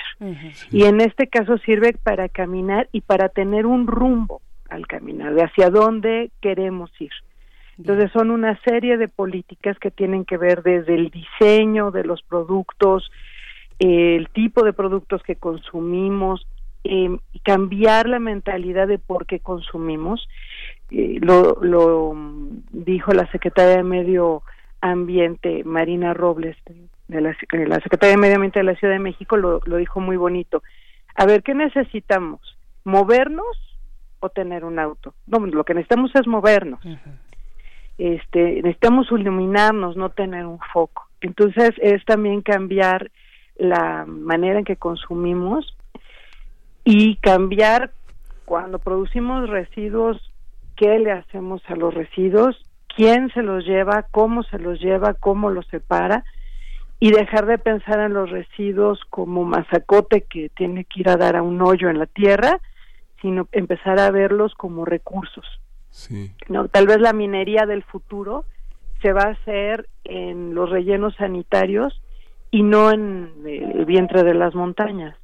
Sí, esta visión, esta visión, el, el programa, el programa tiene una presentación que hicieron eh, en, un documento que arranca con el tema de la economía circular, que justamente es un proyecto, un proyecto de gobierno cuyos componentes son, en primer lugar, bueno, no en primer lugar, son tres componentes, la tecnología, la cultura y las leyes. Entre la cultura está la no obsolescencia programada, que también ha sido una, una política de gobierno, de gobiernos anteriores, ¿no? Todavía este está em, empezando, pero de algún modo ya propone una, una, una idea de, por ejemplo, tener oficios para la reparación, esta idea de que ya mis zapatos viejos ya me aburrieron y este esta obsolescencia programada también en la propia mente es una, una cuestión que viene justamente con la publicidad que no tiene un control, es una publicidad descontrolada que tiene que ver con una serie de valores de obsolescencia que se oponen a reciclar, a, entender que las cosas pueden tener una duración mayor y que las decisiones que tomamos sobre nuestra vida sean más duraderas o más firmes o más pensadas, algo así, me imagino, Marjorie. Sí, tendría que ver con varios procesos. Por un lado, el diseño de los objetos que, es donde se habla de, evitar la obsolescencia programada, que en términos legales donde se ha prohibido es en Francia. Habría que revisar qué tal les está qué tal les va porque también tenemos un problema con el consumo este global. Nos están llegando mercancías de todo el mundo. Entonces ya no basta con las leyes locales, porque las leyes locales se pueden aplicar para las empresas locales pero lo único que puedes hacer con los productos que se hacen fuera de México pues es prohibir su introducción o ponerles impuestos y volverlos todavía más caros, ¿no? Entonces, es un tema a nivel internacional y que se vuelve muy complicado porque las empresas, por ejemplo, las de tecnología siempre pueden decir, no, es que nosotros no estamos sacando esto del mercado para que nos compren, sino porque realmente ya tenemos una innovación y esa, por ejemplo, un software ya no puede entrar en tu viejo celular y mi viejo celular tiene dos años, ¿no? Y está perfectamente operativo. Entonces, sí estamos llegando en un, a un momento muy complicado para las leyes, pero bueno, es un paso que se va a tener que dar, eh, insisto, desde el diseño y también aprovechar eh, para crear empleos y dignificar los empleos que hay. Pues yo creo que está muy interesante esta iniciativa porque hablan, eh, por ejemplo, de vamos a, se van a prohibir en dos años, ya van, a estar prohibidos eh, la venta de una serie de productos de un solo uso en la Ciudad de México, que ya también habíamos platicado de, de estas iniciativas en otras ciudades. Entonces, em, no sé, por ejemplo, cotonetes, eh, tampones, globos, este, todos los tenedores para las fiestas eh, de plástico, todo eso va a estar prohibido. La, los cápsulas de café, ¿no? Todo eso se va a prohibir para la Ciudad de México. Y eso reduce notablemente la producción de residuos, que es la primer parte, es una de las tres R y que es, la más importante, reducir. Y luego hay otra parte que tiene que ver con que los residuos que se están produciendo se aproveche mucho más. Hay una parte importante de los residuos orgánicos que no se están aprovechando porque la planta de composta no se daba abasto. Entonces ahí hay que meterle más tecnología, mucho más equipamiento, ampliarla de manera que todos los alimentos que estemos, este, pues las cáscaras de frutas, las sobritas de comida, todo se procese junto con la poda. Y eso hace una composta muy rica que se puede aplicar en rescatar los parques de la ciudad y también en vender venderla, ¿no? O sea, producir un tener un ingreso para la ciudad. Hay otra parte que, que tiene que ver con esto de los residuos de cascajo, que es un broncón en las zonas eh, naturales de la ciudad. Es un problemón de hecho se produce más cascajo que basura. Sí. ¿no? Y todo eso, si se separa bien, que también es un tema de capacitación para la industria y para los trabajadores de la industria inmobiliaria, si se separa bien, de ahí obtienes metales y obtienes eh, todos estos productos que se pueden usar, por ejemplo, para asfaltar. Entonces todos nos quejamos de que la ciudad está llena de hoyos, ¿no? Y es muy caro el material que se emplea si tú lo reciclas, tienes también ahí un ahorro y dejas de llevártelo a los ríos, a las barrancas, a los bosques que están anegados de, estos productos. Y después del sismo peor, yo, yo la verdad es que no me atrevo a, averiguar a dónde se fue el cascajo de los sismos, porque seguramente están en las barrancas y en los ríos de, de la ciudad, ¿no? Sí. Esperemos que no haya un ingeniero que diga como el comercial de quítamelo de aquí y no me digan a dónde lo llevan porque no quiero saber, ¿no? Ustedes Exactamente. Fíjate que el tema de la ley francesa sobre la obsolescencia eh, dice a la letra, dice el conjunto de técnicas por las cuales un, eh, un partícipe del mercado eh, eh, tiene como objetivo reducir deliberadamente la duración de vida de un producto para aumentar la tasa de reemplazamiento, ¿no? O sea, es un propósito deliberado. Sí, que fue, por ejemplo, como con los cables de una marca de teléfono, Ajá. que de la noche a la mañana cambiaron la entrada del, de los cables, este, y que implicó que entonces, eh, si tenías cualquier dispositivo para ese teléfono, no solo los cables para cargarlos, sino, por ejemplo, bocinas, ¿no? Este, eh, que no fueran Bluetooth. Cualquier otro dispositivo que se conectara te quedó obsoleto en ese instante.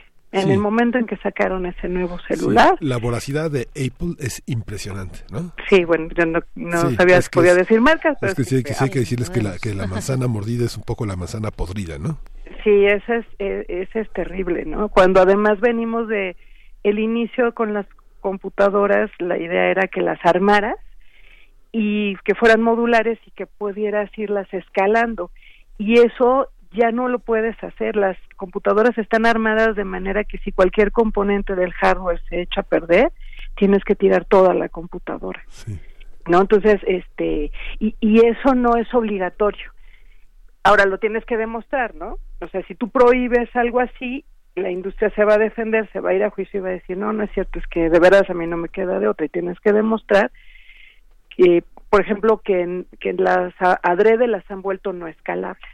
Entonces, esa es toda, toda una parte que hay que combatir de manera muy, muy frontal y donde la unión de muchas ciudades está funcionando. En Europa son más o menos 350 municipalidades que han prometido llegar a ser zero waste y obviamente la unión de todas esas ciudades se colocan en un frente muy fuerte, muy poderoso frente a una industria que también lo es, ¿no?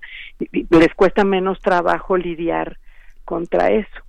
Entonces, hacia allá tendríamos que ir como país, ¿no? Tal vez estar haciendo en- enlaces, vínculos con otras ciudades de Latinoamérica para obligar a las industrias a eh, dejar las, le- las políticas de, de este cambio pernicioso de sus de sus productos.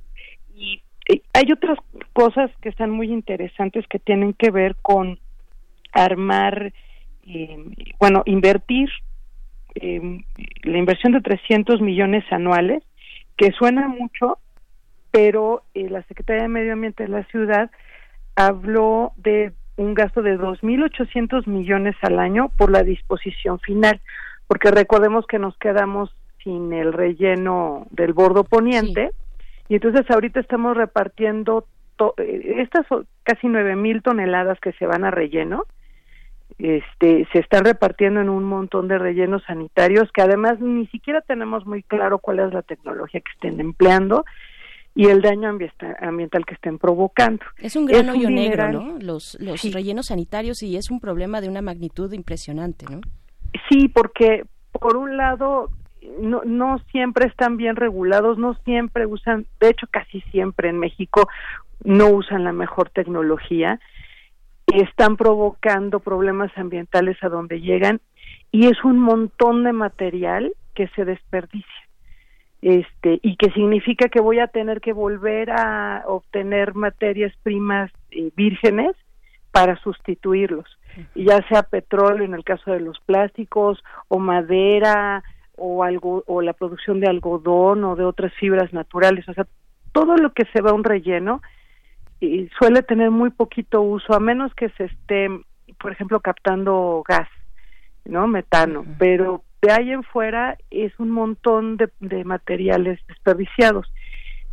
Entonces, por un lado es el, el estar pagando, que la ciudad está pagando un dineral, un- una fortuna espantosa para eh, disponer de él, y luego todo eso se desperdicia. Entonces, la, la idea es, eh, eh, se tienen metas anuales para reducir que, que ya nada más estuviéramos enviando, creo que eran eh, dos, mil, mil ajá, sí. ajá, dos mil toneladas Toneladas, en, en seis años. Este, yo creo que es una meta muy elevada, muy, este, pues están, están apostando muy alto, pero está bien para sí y está bien planearlo además, ¿no? Anualmente para poderlo eh, evaluar. Y, y el otro tema tiene que ver con la no solo la mejora de la infraestructura que de veras los camiones este, lleven separaciones, por ejemplo, para facilitar el trabajo, eh, que en la planta de composta tengan todos los equi- equipos necesarios para estar volteando la basura y que no se apeste y que se produzca rápidamente la composta. Este, tener dos centros, un- un en Vallejo, uno de transferencia y otro de selección, sino también mejorar las condiciones laborales que, de la gente que está tanto en el servicio de limpia como en la separación, crear cooperativas, crear grandes empresas, pero también pequeñas cooperativas. Y no lo dijo la secretaria porque es delicado, pero esa es una manera de arrebatarle a esta clientela política a esta mafia de la basura que ha estado medrando de la gente de pues los últimos 50 años, ¿no? Y que sabemos que eh, violentos son, este, que corrupto es esta esta mafia. Entonces, si tú puedes ordenar este mercado y bueno, volverlo un mercado formal, también haces que esa gente eh, tenga derechos, desde salario, que como comentábamos alguna vez quienes van en el camión, pues solamente el chofer tiene salario, hasta tener seguro social, este, buenas condiciones para hacer la separación en una planta y no encima de la basura y sin protección, ¿no? Eso va a ser súper importante. Creo que faltó que, eh, si está en el documento, tal vez en la presentación no lo subrayaron tanto, pero, pero sí está allí poder dignificar el trabajo de, de, de la gente que separa los residuos, ¿no? Que por ejemplo en el caso de la UNAM, cuando se inicia este sistema de separación de botes de colores, este que es, que es todavía más complejo que el que se ha utilizado en la ciudad, uno de los principales objetivos era dignificar el trabajo de los trabajadores que están haciendo, que se están llevando esto a los centros de acopio, ¿no? Sí, eso se cuestionó muchísimo en la administración de Mancera, que Mancera quiso hacer un negocio y en este programa lo que está haciendo es el fortalecimiento y creación de cooperativas y microempresas, que es una manera de no meter a las grandes empresas en el tema y de la dignificación y reconocimiento al empleo de trabajadores de limpia, porque bueno, finalmente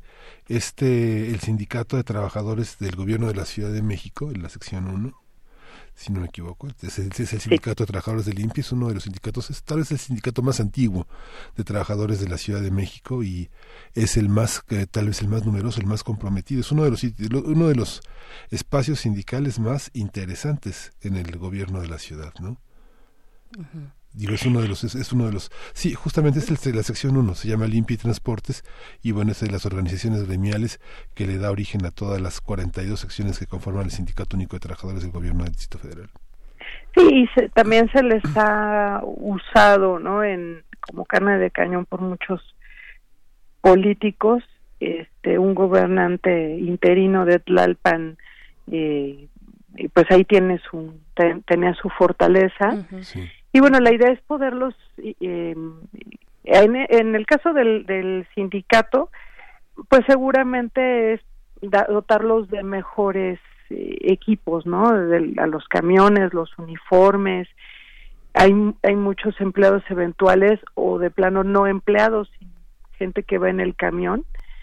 Y bueno, formalizar eso, eh, que, que sí sean empleados con derechos y por otro lado el, el tema de la separación que donde sí va a haber em- grandes empresas por ejemplo sobre todo con el reciclaje del de, de los productos de la de la vivienda no de la construcción con el cascajo eh, pero también abrirle la puerta a las pequeñas cooperativas y lograr que la gente se organice por su cuenta para esto no y seguramente van a surgir, por ejemplo, más depósitos donde la gente podamos llevar directamente nuestros productos, que hoy hay muchos de esos depósitos, pero no son suficientes, ¿no? También se tienen que regular para que los vecinos que viven a los lados pues no tengan molestias por la acumulación de residuos en, en estos pequeños centros que hay en algunas colonias. Sí. Claro, sí. Fíjate, Marjorie, la plantilla es de 14.148 trabajadores sindicalizados,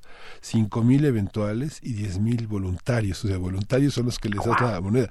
Que finalmente, bueno, no sé, en distintos puntos de la ciudad uno ve la, la actitud de, la, de, la- de las personas del camión de la basura y es buena actitud, ¿no? Y cada vez son más amables con la ciudadanía. Yo creo que ha habido un empuje muy fuerte con esta ley de 2017 que Ujú. comentaba Berenice, esta, esta Sí. parte de sensibilización donde trataron de poner a los empleados de la basura un poco a perseguir a los ciudadanos que la entregaban mal. Finalmente, afortunadamente, no se logró que nos regañaran o nos, eh, este, o nos acusaran, pero finalmente también mejoró la relación entre los servidores de la limpieza y la ciudadanía. Yo creo que también hay más conciencia del daño también que a, lo- a los que están expuestos, estos que llamamos voluntarios, ¿no? Estos Voluntarios. eventuales Fíjate, que se cortan, se caen, son jóvenes que ni siquiera muchas veces tienen la mayoría de edad y están no tienen ningún seguro este que los eh, apoye, que se Sí. caen del camión, que se cortan, que se contaminan, que se enferman y no tienen a dónde ir, ¿no? Sí, no tienen nada. Hay un video que hicimos en el desaparecido Puma de la UNAM que se llama El de la basura soy yo. Está en YouTube, es un videito de seis minutos. Este, para que lo vean porque entrevistamos a un chico muy jovencito sobre su labor y el chavo es maravilloso porque no solo te platica lo que hace, sino tiene muy clara la conciencia ambiental sin que nadie le haya explicado el asunto, ¿no? Entonces véanlo, está en YouTube, se llama El de la basura soy yo, para que vean cómo es un poco la vida, la, un día en la vida de uno de estos em, trabajadores sin derechos, ¿no? Porque son trabajadores sin derechos, eso de voluntarios es un eufemismo para un trabajador que no tiene derecho ni de salario ni nada. Y que es casi un contratado, si se fijan con estas cifras que, que nos das, Miguel Ángel, es un contratado por un voluntario, prácticamente. Sí, exacto. Porque todavía los eventuales tienen un pequeño salario, Sí. pero los voluntarios, pues nada. Entonces, ese es un sector muy importante que se tiene que regularizar su, su situación y en lugar de que estemos usando 2.800 millones de pesos para los rellenos sanitarios en el Estado de México, que además cualquier día nos lo cierran, como ya ocurrió en la época de Mancera, pues mejor formalizamos a estos trabajadores, ¿no? Y esa vez del, perdón, del 2017 les empezaron a dar un bono si llevaban la basura separada. Eso también fue muy importante porque entonces le decían a la gente, no es que así no me lo puedo llevar, ceñito, porque si no, no les daban su bono, ¿no? Entonces fue, fue una cosa muy ingeniosa que, que sí funcionó, que estuvo bien. Claro. Marjorie González, nos quedan tal vez un minutito dos para despedirnos. Eh, yo quisiera preguntarte si ves en este proyecto eh, una, en esta iniciativa, pues una visión que vaya más allá de las fronteras, digamos, de los límites de la Ciudad de México, del Valle de México. Sabemos que, que una visión global es muy importante, pues se han hecho, eh, pues vaya, hay infinidad de, de eh, iniciativas también que no solamente competen a- al interior de los países, sino incluso a nivel a nivel internacional. Pienso en el convenio de Basilea, por ejemplo, este acuerdo de los tratados, eh, de- este acuerdo de los eh, del tratamiento de los desechos eh, tóxicos, donde ahora ya también se incorpora el plástico, por ejemplo, ¿no? Vemos vemos algo así, vemos, vaya, no de este calibre, pero vemos eh, una visión regional, al menos en este en esta iniciativa. Y todavía no, pero se va a tener que implementar y yo creo que la apuesta es que esta línea que está marcando la Ciudad de México la complemente el gobierno federal porque hay muchas cosas que son del ámbito federal. Vamos a ver con el doctor Víctor Toledo eh, que se plantea en este sentido. Yo creo que es muy positivo que llegue alguien como él para hacerle, eh, pues a dar esta cobertura porque por ejemplo en el estado de Morelos el tema eh, está en crisis desde hace varios años y entonces se tiene que incorporar a nivel regional y alrededor de todas las grandes ciudades del país, de Guadalajara, de Monterrey, de las ciudades que están creciendo como León, Y la otra es lo que yo les comentaba, ¿no? Eh, ya lo están haciendo los europeos. Creo que la Ciudad de México podría empujar a, a hacerlo con otras ciudades de Latinoamérica. Tal vez no es un momento muy adecuado, por ejemplo, con Brasil, porque están en- con un gobierno este, enemigo del ambiente. Eh, pero si luego cambian las alcaldías de Sao Paulo, de Río, podría hacerse una alianza.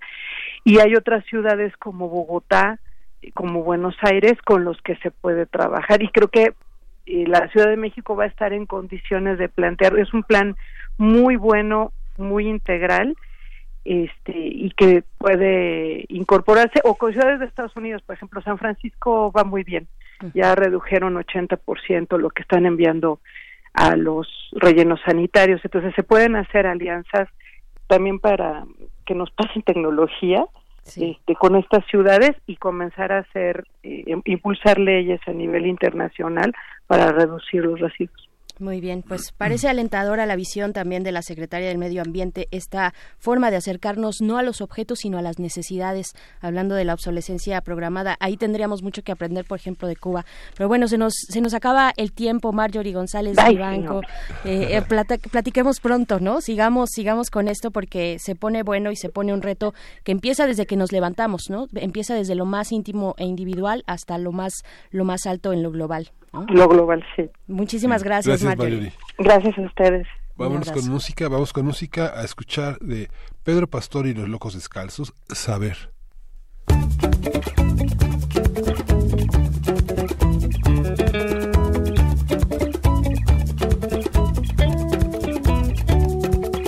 Oh, cuanto más sé, más sé que me queda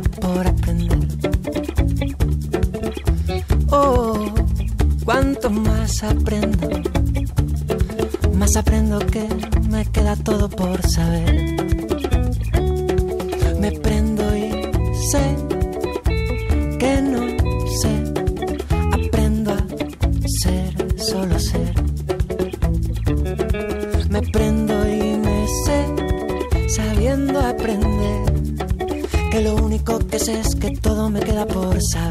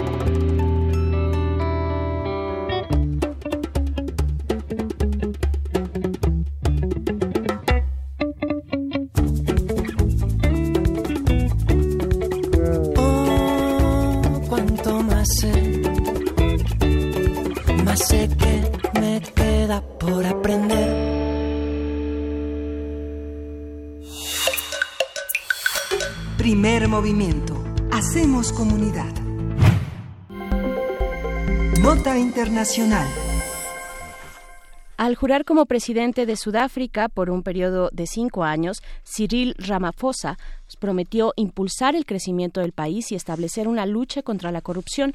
La ceremonia se realizó el fin de semana en el estadio Pretoria y coincidió con el Día de África. Ramaphosa fue reelegido el pasado miércoles de forma oficial por el Parlamento. Su permanencia en el poder se debe al triunfo de su partido, el Congreso Nacional Africano, en las elecciones del pasado 8 de mayo, en las, en las que sufrió uno de sus peores resultados en los últimos 25 años, pero aún así logró mantener la mayoría en el Congreso.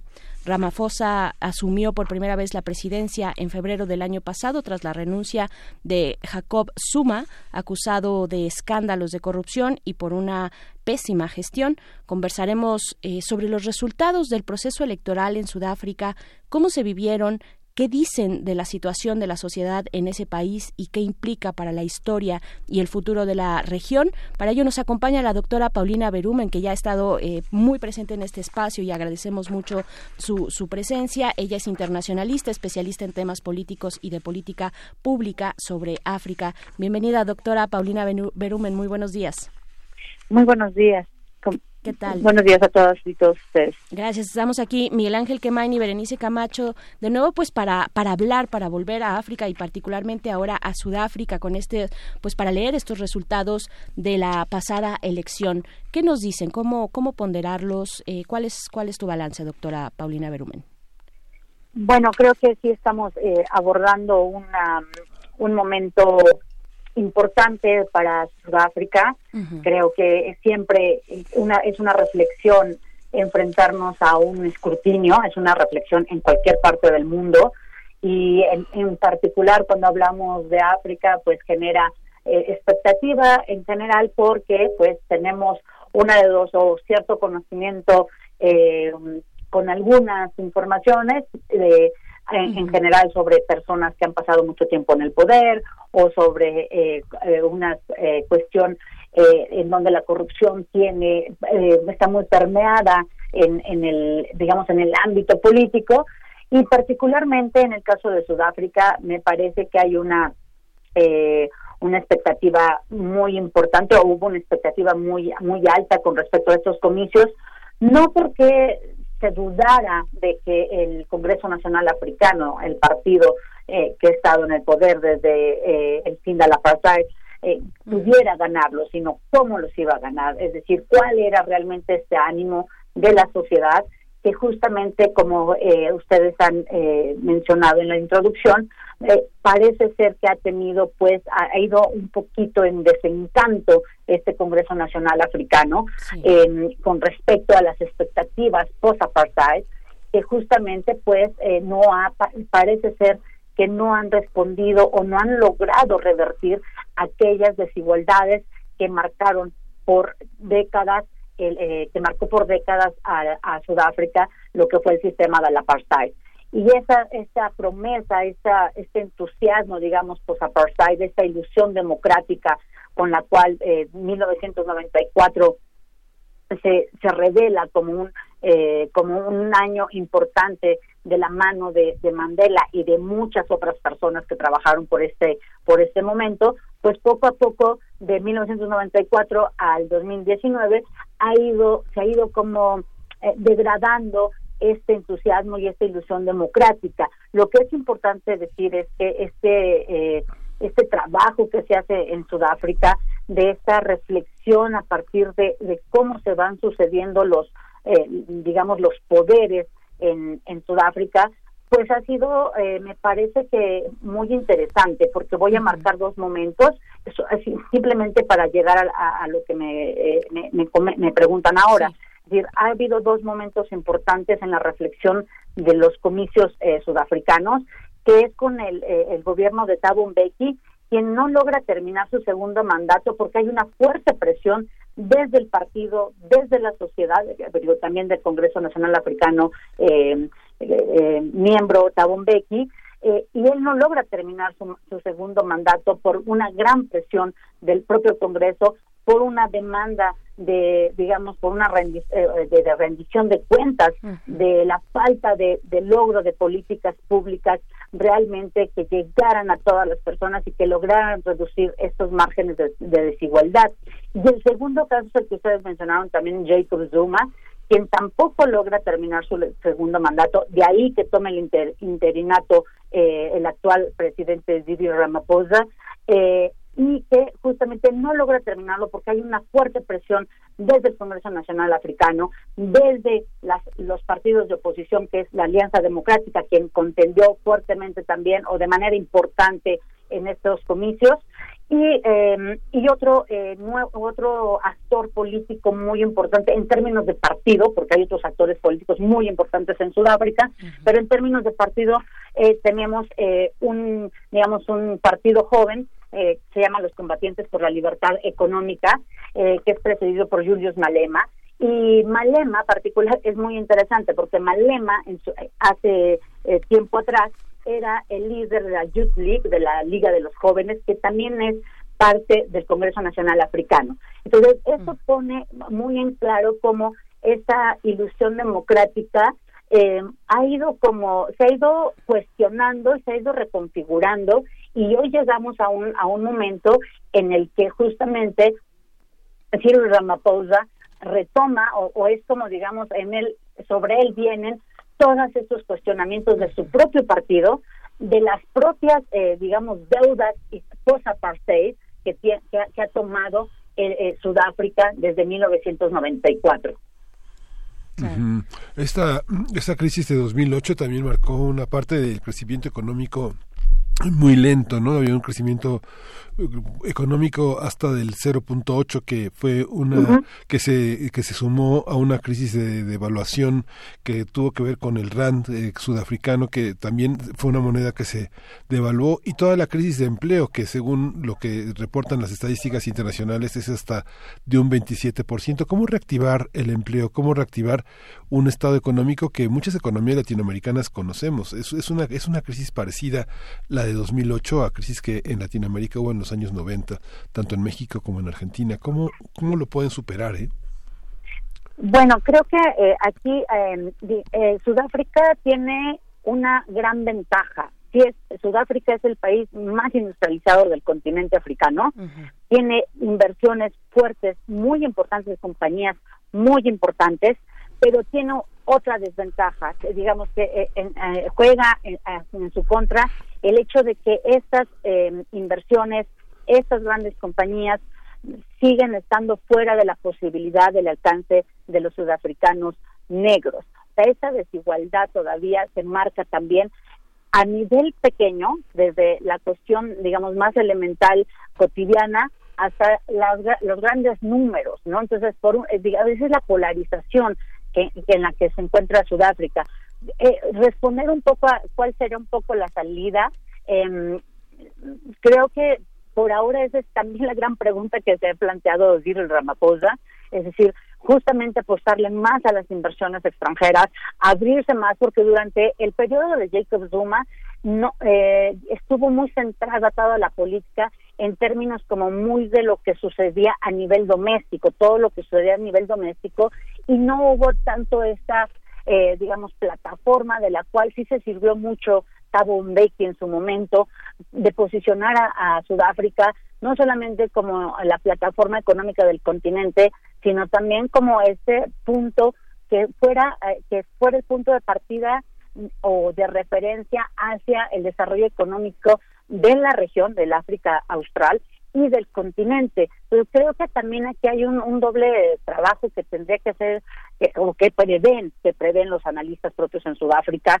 eh, este, económicos y otros o internacionales que prevén que justamente un primer trabajo de Cyril Ramaphosa será justamente eh, cambiar la política internacional porque ha estado muy muy cerrada en, términos de justamente cómo darle credibilidad y sobre todo pues valor a lo que puede hacer Sudáfrica, porque mencionaron ustedes un elemento importante y sobre el cual viene rondando los últimos ocho años eh, en la cabeza de las y los sudafricanos, pero también en la economía, que es la corrupción. Es decir, toda esta cuestión que manejó Jacob Zuma en torno a de lo cual está cuestionado y por eso tuvo que dimitir y ahorita está en proceso justamente eh, el, eh, el poder llevar a, a juicio a, a, todas las personas que se vieron beneficiadas de esta política, eh, digamos, casi de, de, Jacob Zuma, de sus allegados y familiares, pues es justamente lo que hay que, es con lo que llega eh, Ramaphosa, es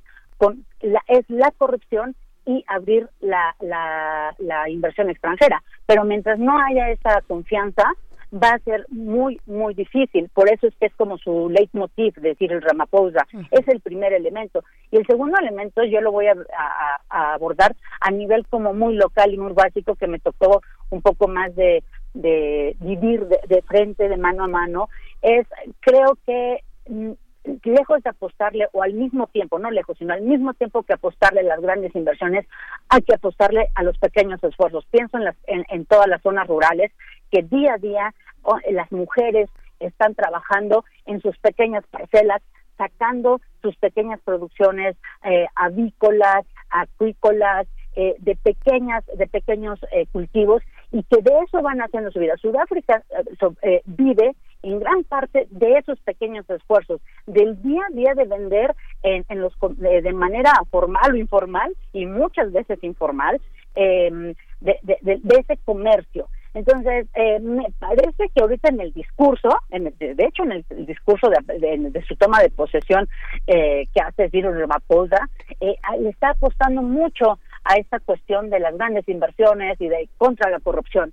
Pero hay que ver justamente cómo también va a apoyar a esos otros sectores que hacen el día a día y de que Sudáfrica siga siendo Sudáfrica, de, de las y los africanos que todos los días se esfuerzan por una economía que va más allá de los grandes números o y que desde luego les impacta la devaluación del RAND y que desde luego les impacta el hecho de que haya habido una economía casi un poco hasta cerrada frente a, frente a este a estos dos mandatos de Jacob Zuma. Pero a mí me parece que la que la mirada también debe ser un poco más en, en la base. Y eso por lo menos ahora en el discurso todavía vemos una cuestión como muy eh, en lo macro, ¿no? Y muy poco en la base. Claro.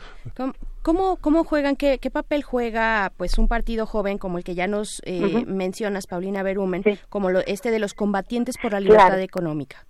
Es muy importante y va ligado con lo que acabo de decir. Em, Julius Malema está metiendo mucha presión junto con, toda, con todo su grupo porque él está justamente eh, eh, él se empezó a ganar esta confianza porque fue a las bases, él fue a los barrios marginados, él fue justamente a todas las, a las zonas donde aparentemente no hay manera de que esas grandes inversiones, esos eh, esos gran, esas grandes industrias de las cuales Sudáfrica es un gran referente, ellos no los no los ven ni los tocan ni, los tocarían, o sea nunca los nunca los van a ver de frente. O sea uno puede tener en, en Sudáfrica de un lado de la calle un super suburbio eh, donde es un gran centro financiero y del otro lado tienes a la región más pobre de la ciudad, por ejemplo, ¿no? O sea, es así de polarizado. Y lo que hizo Julius Malema es que se fue a meter justamente a esos, a esos, eh, a, esa, a esas comunidades y es ahí donde empezó a ganar. Él está, él está metiendo mucha presión en un elemento que ha sido realmente totalmente transversal en todos los, en todos los mandatos presidenciales y es la cuestión de la restitución de la tierra la tierra ha sido un problema de realmente que ha atravesado a Sudáfrica después de la del apartheid. ¿Cómo restituirle la tierra a los sudafricanos negros que justamente solamente estaba en muy, en, muy pocas manos la, toda la, propiedad de la tierra más eh, productiva, el comercio que se, que se deriva de esa agricultura es regional, eh, en toda la África Austral quien reparte, eh, digamos, este comercio es Sudáfrica y eso sigue estando todavía, después del apartheid, sigue estando en pocas manos. Entonces, sí se ha repartido la tierra, pero lo que están diciendo es que haya restitución y que justamente el gobierno no le pague nada a los propietarios, en este caso eh, sudafricanos blancos, eh, que no les pague nada y que estas tierras vayan a manos de los sudafricanos negros pero que además no solamente se restituyan, porque eso sí ha sucedido. Lo que no ha sucedido es el seguimiento de lo que se hace con esa propiedad de la tierra, que se vuelva realmente un recurso económico, un recurso de desarrollo y un recurso de justamente de, de, beneficio eh, familiar, comunitario, regional, provincial, que es en, lo que se divide el país, ¿no? Es, Paulina, eh, cuando se habla de, de, comunidades, de grupos polarizados, eh, suelen entenderse cosas distintas en cada latitud. En el caso de Sudáfrica, ¿Qué significa la polarización? ¿Qué podemos aprender de esta disputa generalizada en distintos sectores que por una parte son culturales, por otra son políticos y también por otra son sectores que están en el marco de una comunidad internacional mucho más amplia y que tratan de, este, de emparentarse de emparentarse con el mundo. Sudáfrica es el mundo, Sudáfrica también es un pequeño lugar, ¿no? Sí, creo que eh, hay como eh, diversos niveles. Creo que el primero en el que ahorita está muy centrada la atención, desde luego, por los comicios.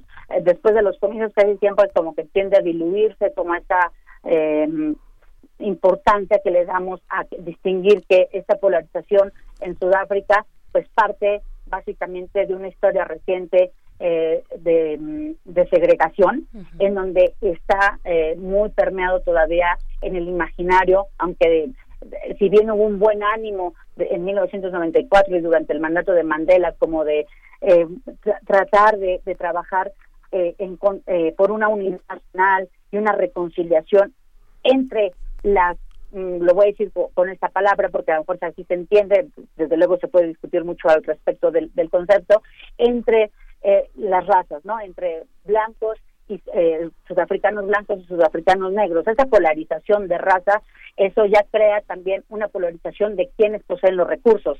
Y esa situación, desde luego, pues pone en entredicho justamente también quién debe de gobernar y, digamos el gran gane del, del, sistema eh, del periodo post-apartheid es que justamente el poder ya lo podían ejercer los sudafricanos negros pero eso justamente también había que irse ganando su posición y eso es algo que trabajó muy rápido Sudáfrica de ganar una posición importante dentro de su región en, el África Austral y luego a nivel continental. Esto esta posición de como de leadership de, líder continental y regional también trajo sus, sus desventajas porque pues no todo el mundo estaba eh, muy de acuerdo en que Sudáfrica tratara de tomar eh, o en aras de que tomar un, un liderazgo económico o, de referente, ¿no? Eh, y entonces hubo ahí, eh, durante el propio eh, mandato de Mandela, hubo varios descontentos ante esta postura y eso también pues le ha creado digamos reservas y digamos no no no caminar junto con algunas propuestas de Sudáfrica por muy buenas que puedan ser y, y, por eso es que ahora pues hay una agenda la agenda 2063 que en principio une a todo el continente africano por un desarrollo común y por otro lado eh, este, esta apuesta eh, desde el NEPAD, que es el, eh, la Alianza para el Desarrollo eh, Africano, ¿no? Entonces creo que eso es como lo que... Ah, y el, y el nuevo comercio, el nuevo comercio común africano, digamos que son las dos grandes metas que tiene como continente. Entonces, África, Sudáfrica trata de insertarse y de no verse relegado, primero por una postura que lo, un poco que lo sacó, por, por, por, buscar este liderazgo, y luego porque el propio, eh, digamos, la propia política interna, particularmente de Jacob Zuma, los los mantuvo con un, un, perfil bastante bajo con respecto a la participación política y de decisiones importantes a nivel continental. Bien, pues, pues ahí está, doctora Paulina Berumen. Siempre nos quedamos con, con muchas reflexiones interesantes, con horizontes de verdad importantes que, que explorar eh, después de este, este proceso electoral en Sudáfrica. Eh, pues te agradecemos mucho conversar con nuestra audiencia, eh, doctora Paulina Berumen. Muchísimas gracias.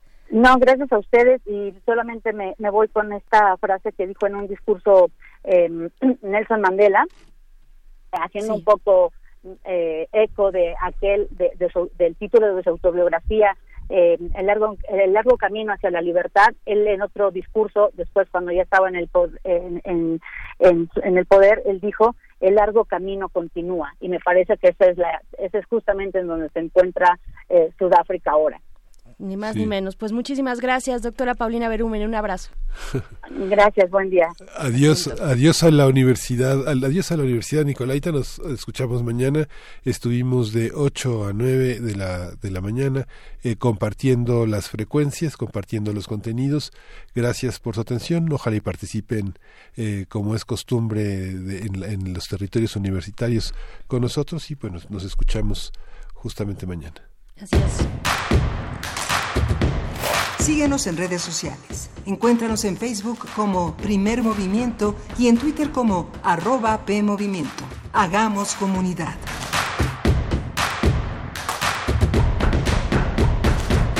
Hola, soy Carmen Villoro. Soy Javier Sicilia y estoy en descargacultura.unam. Lo nuevo.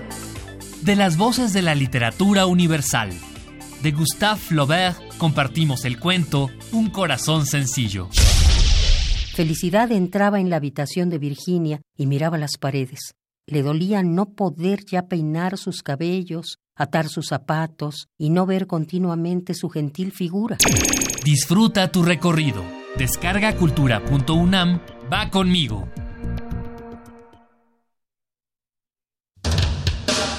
La profecía dicta que cada primera hora resistente del último día radial, una horda virulenta se desata desde el sur. Cuando el momento llegue, tendrá solo dos opciones, ensordecer o gritar. Metálisis. El núcleo más duro de la radio. Viernes, 20 horas, por resistencia modulada. 96.1 de FM. Radio UNAM. Experiencia sonora.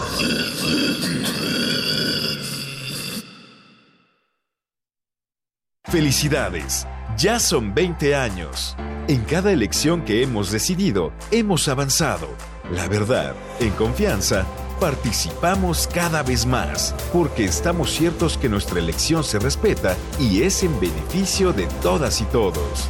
Ya son 20 años eligiendo a quienes nos representan. Tribunal Electoral de la Ciudad de México.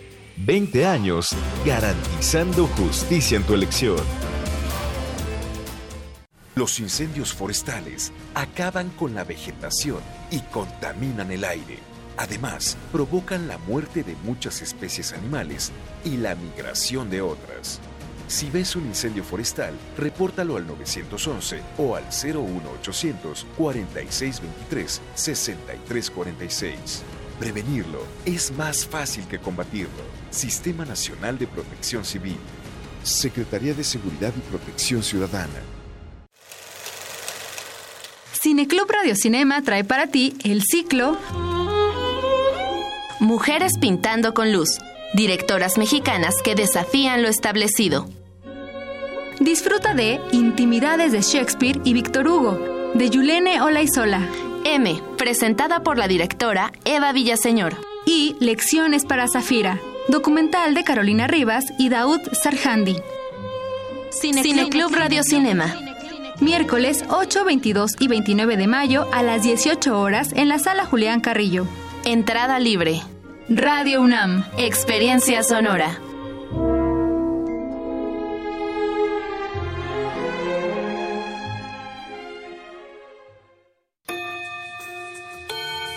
Motivos nos sobran. Queremos reencontrar nuestras raíces. Reafirmar lo aprendido. Terminar las materias. Salimos de la cabina y volvemos a la escuela. Voces en el Campus. Una transmisión especial de resistencia modulada desde distintos planteles de la UNAM. Que la de GACO y Radio UNAM traen para ti. Próximo martes 28 de mayo, FES Cuautitlán. De las 12 a las 15 horas. Transmisión a las 20 horas por el 96.1 de FM. Hacemos comunidad. Universitaria. Resistencia modulada. Radio UNAM. Experiencia sonora.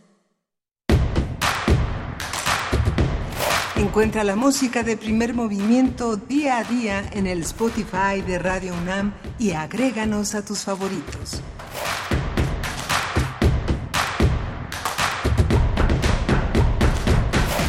Continuamos en primer movimiento cuando son las nueve con tres de la mañana de este martes 28 de mayo. Iniciamos nuestra tercera hora después de conversaciones muy interesantes, Miguel Ángel Quemain, muy interesante eh, y que ha generado también muchos comentarios de nuestra audiencia en nuestras redes sociales. Esta conversación con Marjorie González Vivanco acerca de la iniciativa sobre basura cero en la Ciudad de México. De verdad que han salido eh, muchas, muchas buenas ideas aquí, muchas reflexiones importantes muchos eh, también vacíos eh, que a los cuales todos tendríamos que abocarnos, dado que es de verdad un esfuerzo que tenemos que hacer ahora sí en colectivo pues eh, sí, yo creo que en lo general es bien recibida esta iniciativa Basura Cero y también eh, pues la cuestión que, que ya marcábamos sobre la economía circular eh, y los pasos y los pasos a seguir que son múltiples son muchos los caminos y los esfuerzos tienen que ser conjuntos.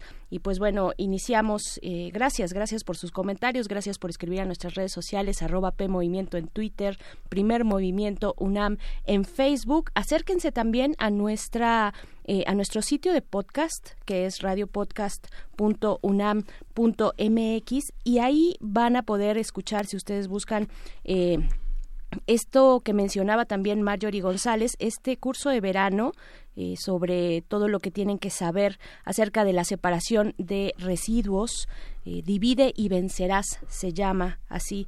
Eh, ahorita es en agosto de 2018 que fue, sí, un muy buen nombre además, eh, creo que fue agosto de 2018. Ahorita les estamos buscando la fecha exacta para que se dirijan así eh, con, toda seguridad a este sitio de podcast y buscar este eh, pues esta emisión, este curso que se dio en aquella fecha divide y vencerás, porque es importante que estemos pues que estemos en sintonía también con eso, Miguel Ángel. Sí, y el programa de cero basura implica también la correcta separación de los residuos, que, como bien señalaba Marjorie, es una, fue una política que fue estimulada con bonos para el personal de limpia, pero que finalmente en grandes eh, concentraciones de restaurantes, como es la delegación Miguel Hidalgo, la delegación Cautemoc, eh, no funcionó porque eh, la separación implicaba tareas que tenían que hacer los trabajadores de, limpieza y eso retrasaba muchísimo también el, el, el, acopio de basura en algunos puntos de la ciudad. Pero bueno, es un documento de 20 páginas que está en, el, en la página del gobierno de la Ciudad de México, se puede descargar y es muy interesante reflexionar sobre eso, como comentábamos en la conversación con Marjorie, hay muchos sitios en el eh, europeos y norteamericanos donde hay una un combate frontal frente a la obsolescencia y a la intencionalidad eh, de algunas compañías de que las cosas no duren, ¿no? Pero es un debate internacional en el que debemos estar inmiscuidos y participar activamente. Así es, pues vamos eh, con lo que sigue después de la poesía necesaria que tiene el nombre, el subtítulo de Miguel Ángel Quemain en esta ocasión. Vamos a estar platicando con Eugenio Anguiano, ex embajador de México en China, también es académico. Vamos a platicar sobre China y la actual guerra comercial que libra eh, pues con Estados Unidos y de la cual pues todos resultamos afectados. Vamos, vamos a la poesía necesaria. Vamos a la poesía necesaria. Primer movimiento. Hacemos comunidad. Es hora de Poesía Necesaria. Eh, voy a leer poesía de uno de nuestros grandes maestros, una de las figuras emblemáticas de la universidad, que es José Pascual Buxó. Él es un catedrático, un filólogo, un escritor, un poeta, un académico mexicano de origen español. Él nació un 12 de febrero de 1931, tiene 88 años. Él es un hombre que se ha dedicado al estudio de la lectura barroca de la poesía, es un especialista en Sor Juana Inés de la Cruz, es un semiólogo muy importante, pero también es un gran poeta. Lo vamos a acompañar con un tango de Piazzolla que se llama Libertango en la versión interpretada por Yoyoma, este gran violonchelista chino. Quiero decir ahora lo más mío. Quiero decir ahora lo más mío, lo que solo se dice estando a salvo, entre muros, pequeño, protegido, como en la misma soledad del cántaro. Voy a decirlo ahora, es simple, corto, y pesa su vergüenza, sin embargo, se recela y esconde, y es terrible el golpe de su ola entre los labios. Estoy aquí encerrado, Vivo apenas, apenas vivo, solo y desolado, masticando mis cosas, bien envuelto por lazos y más lazos.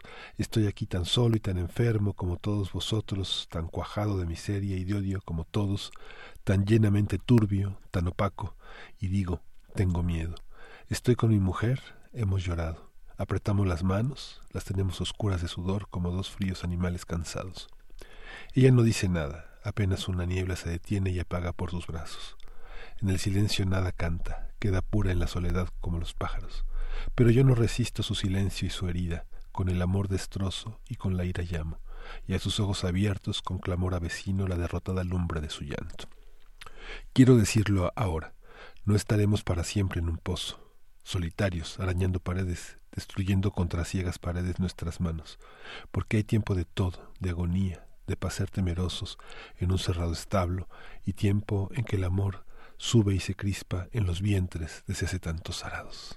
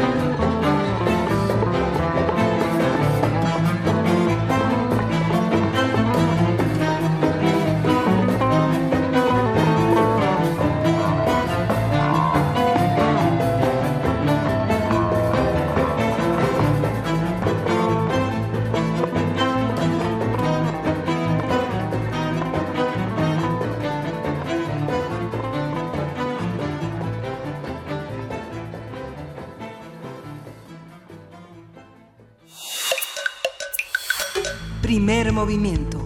Hacemos comunidad. La mesa del día.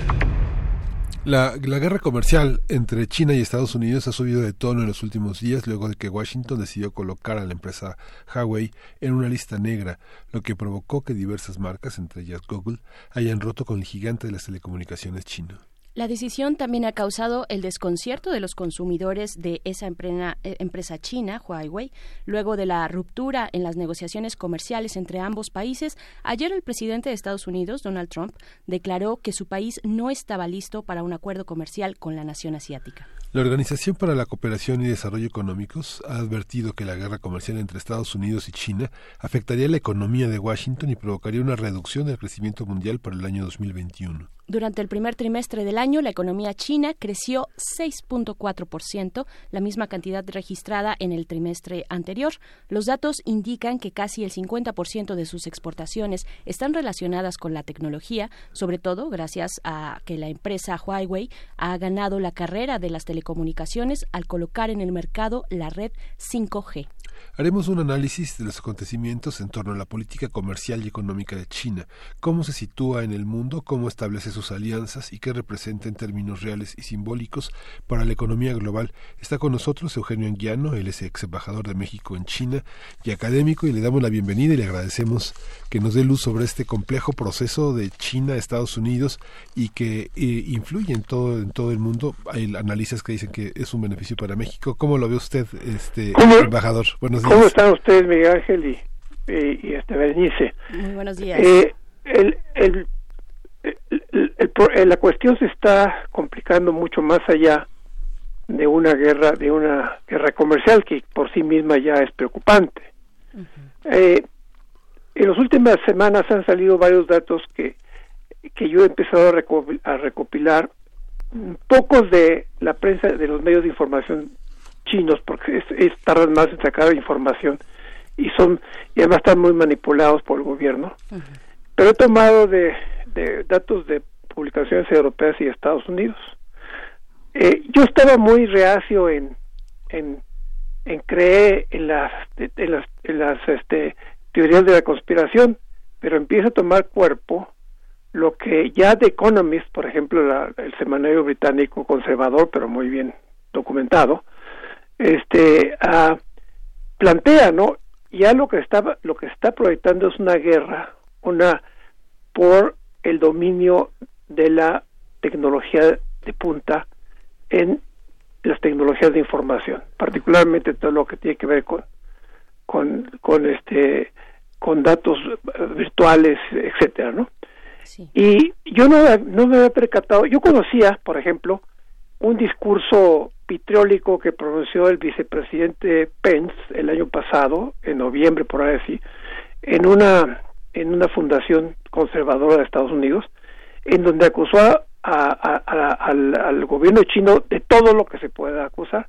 Pero yo lo, que yo no sabía es que antes de esa presentación de Pence, esto lo acaba de publicar The Economist, hubo una reunión eh, selectiva en la Casa Blanca o en el Departamento de Estado, en donde se invitó con mucha anticipación a empresarios y algunos algunos legisladores de Estados Unidos que tuvieron que llenar una, un, documento diciendo que lo que se iba a discutir ahí no puede trascender a la opinión pública y que los datos que habían ahí ninguno podía manejar.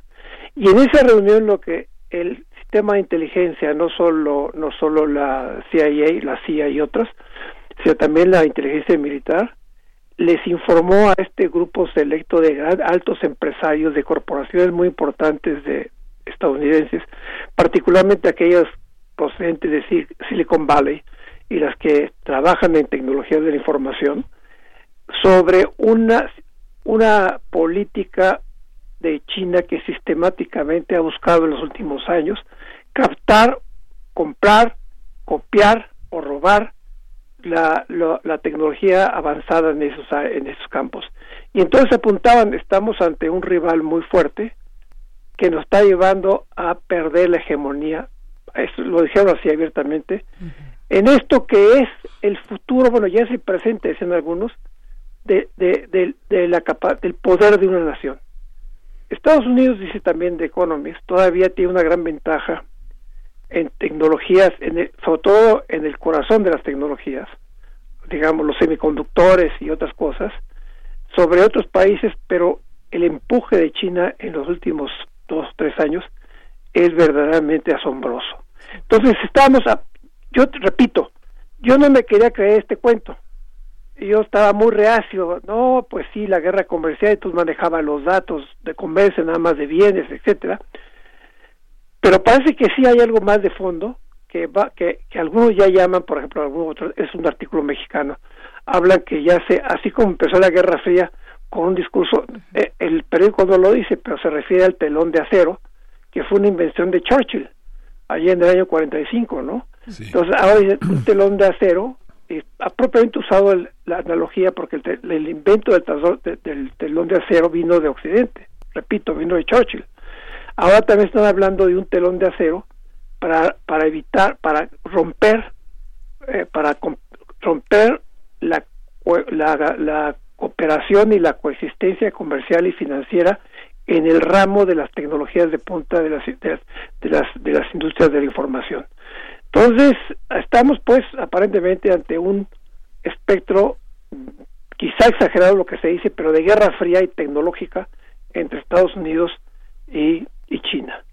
Ah, entonces, dicho eso, entonces la, la, la, la, rivalidad comercial pues adquiere otras dimensiones, aunque por sí mismo, repito, es muy importante.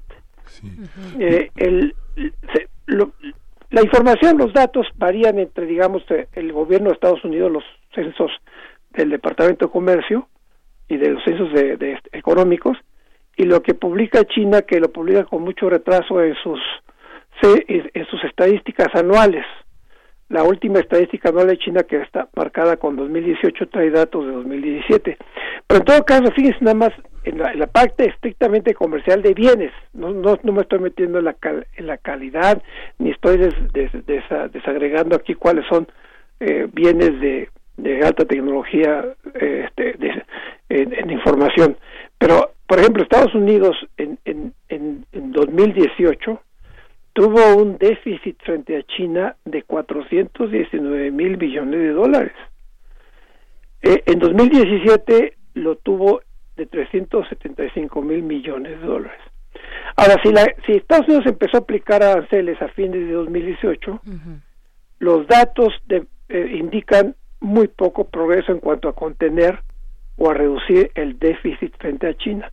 Porque los datos del primer trimestre de este año indican que Estados Unidos este sigue teniendo un déficit de 79.980 millones de dólares en el primer trimestre de 2019, que comparado con el 18 o, o de 17 es incluso un poquito mayor. Eh, eh, es decir, China tiene pues una posición muy favorable frente a Estados, frente a Estados Unidos en materia de comercio, de comercio de intercambio de bienes, de, bienes, de, no de servicios, nada más de bienes entre los dos países. A eso agréguenle el gran, el, el, el, gran proyecto chino, que también yo tardé en asimilarlo, yo lo vi como una especie de, de, de, discurso laudatorio hacia la figura de Xi Jinping, pero, obviamente es algo más, mucho más que eso, que es la, la, la, la ya, ya la tan popular y repetida programa de la ruta la ruta el, eh, eh, la ruta el cinturón y la ruta de la seda ¿no? entonces este la cuestión es que Estados Unidos pierde la carrera comercial. Eso es eso es serio pero no era tan grave porque lo puede compensar con otra cosa. Lo puede compensar con movimientos de capital. Finalmente Estados Unidos ha colocado o bueno no es que lo haya colocado los compradores internacionales de bonos soberanos de Estados Unidos, el mayor adquiriente de ellos se llama la República Popular China, que es una manera de que Estados Unidos puede financiar su persistente déficit comercial frente al exterior. Estados Unidos no tiene crisis comercial porque el dólar sigue siendo la moneda internacional básica. Entonces simplemente imprime más moneda, no tiene que respaldarla con nada y sigue y sigue con eso con eso y con sus bonos soberanos o sea, deuda, deuda pública soberana, sigue financiando su, su desequilibrio comercial externo. Ese es, digamos, el gran panorama que, que, que tenemos enfrente, ¿no? Ajá. Esta, lo que ha quedado también de manifiesto para el mundo, para las personas que son los usuarios, o que lo que llamamos los usuarios, es que eh, la, la, capacidad de, de, cambiar los códigos, ¿no? se, se refieren únicamente a un, a un teléfono inteligente como Highway, que es uno, son una gran variedad de teléfonos que tienen una gran capacidad de comunicación que tienen una gran conectividad y que ahora al entrar en estas redes de 5G este cambian de, de alguna manera todo, toda la disposición en centros comerciales, en aeropuertos, en todo este mundo son capaces de cambiar el código. ¿Cómo esto que menciona como eh, esta parte del telón de acero de un muro que se establece esta vez de manera digital, cómo hasta dónde sabemos, hasta dónde tenemos información de cómo se pueden crear códigos tan distintos como lo tuvimos ah, en la primera, en la segunda mitad del siglo XX, donde había un lenguaje del liberalismo, del neoliberalismo y un lenguaje pues de la del mundo comunista y el mundo socialista.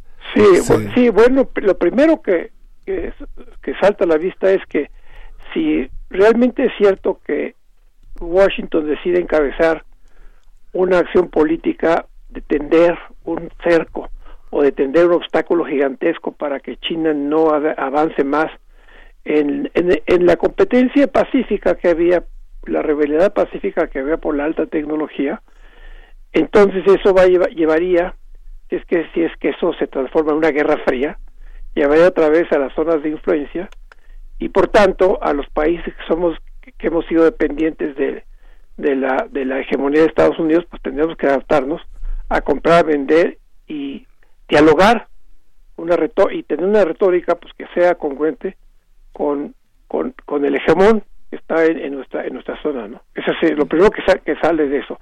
Si por ejemplo uh, Huawei y ZTE Corporation para citar las dos más importantes eh, productoras chinas de alta tecnología de teléfonos inteligentes y lo demás se enfrenta a una a un a un telón de acero vamos a usar otra vez esa palabra entonces tendrán que buscar eh, cómo, cómo intervenir en mercados o en, en, regiones del mundo que todavía no se alineen o que estén distantes para alinearse con Estados Unidos. Tendrían en principio que bajar sus ah, aspiraciones de entrar a América Latina y en cambio incrementarlas en Asia y, y en África, ¿no? Ese es un primer elemento. El segundo elemento es eh, China con su poder económico parecería que, que, rehabilitaría uh, el fracaso del sistema comunista tal como se aplicó en Europa en el siglo XX. Eh, un fracaso evidente. La, la, Unión Soviética desapareció por ineficiencia económica fundamentalmente. Y si vemos el caso de Cuba, etcétera, etcétera, pues en todos lados fue, no pudieron rivalizar con el sistema capitalista. Pero China parecería reivindicar eso, decía, no, si podemos. Nada más que China está, eh, rivaliza a través de convertir su economía de una economía eh, colectiva, socialista, planificada centralmente, a una economía cada vez más de mercado. Entonces uno dice, bueno, entonces China está volviendo un capitalismo de Estado, un, un nuevo Estado capitalista. Pues sí y no, porque eh, la, la, la, gran ventaja que tienen los chinos frente, digamos, el gobierno chino frente al gobierno de Estados Unidos es que en el, los dirigentes chinos, eh, que no es precisamente el gobierno, sino el Partido Comunista, es decir, el presidente, el jefe de Estado de China, Xi Jinping, es ante todo el secretario general del Partido Comunista de su país.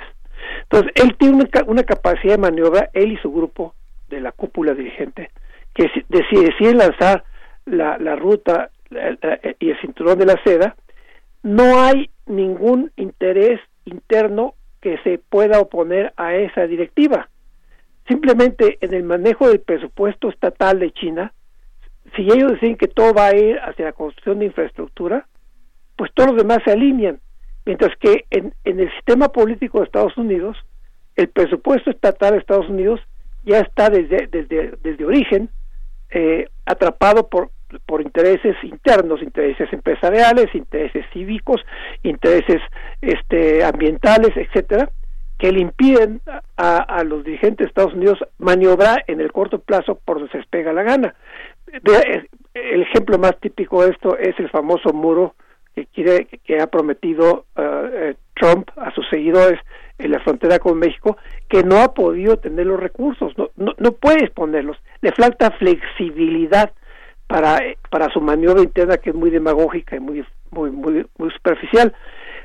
Entonces, ¿cómo puede enfrentar a Estados Unidos a una maquinaria, que es la China, que tecnológicamente todavía está por debajo de Estados Unidos, pero que puede movilizar con una gran rapidez los recursos enormes que tiene el Estado chino de un objetivo A a un objetivo B o un objetivo C? No tiene problema. Ese es, ese es lo que está demostrando la, el, proyecto de la, de la ruta y la franja o de la ruta y el cinturón. Eh, bueno, dicho eso, ¿cómo, ¿cómo respondió Estados Unidos no frente a los comunistas, sino frente a los, a, los fascistas en la Segunda Guerra Mundial? ¿Cómo respondió Churchill frente a la amenaza europea y japonesa? Pues eh, lo respondió llevando un bloqueo económico que eventualmente desembocó en el ataque a Pearl Harbor y que levantó el nacionalismo chino que entonces sí pudo maniobrar y manejar todo el presupuesto para en tres años convertir a Estados Unidos en la gran maquinaria productora de bienes bélicos y no bélicos, porque saturó al mundo con eso, ¿no? Entonces estamos en una situación muy muy conflictiva. Ahora, ¿eso cómo cambia los códigos? Yo sigo pensando, sigo pensando que esencialmente el proyecto comunista, tal como lo que, casi casi todo se desprende del, del patrono del modelo stalinista y que se proyectó desde la antigua URSS a su zona de influencia de Europa Oriental y más allá a Cuba y, a Corea del Norte, etcétera. Este, sigo pensando que ese modelo demostró su fracaso histórico. No sustituyó eh, con eficacia ni siquiera para los estándares de vida, a pesar de que la Unión Soviética alcanzó niveles tecnológicos muy altos, el, el, digamos, la población civil eh, que no vivió en la miseria, pero se sacrificó en términos de consumo, siendo Rusia, siendo la Unión Soviética entonces la segunda potencia más importante del mundo y la rival de Estados Unidos.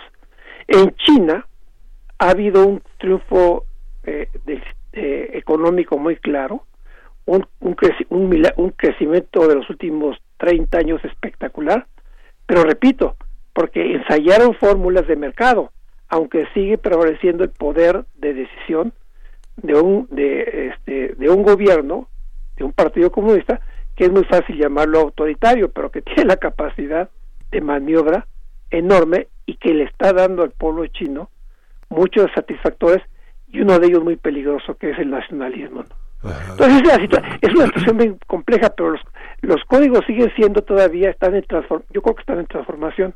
Yo creo que para empezar la, la vieja discusión sería bueno es que el socialismo fue desviado o pervertido o modificado por decisiones geopolíticas generadas desde la era de Stalin.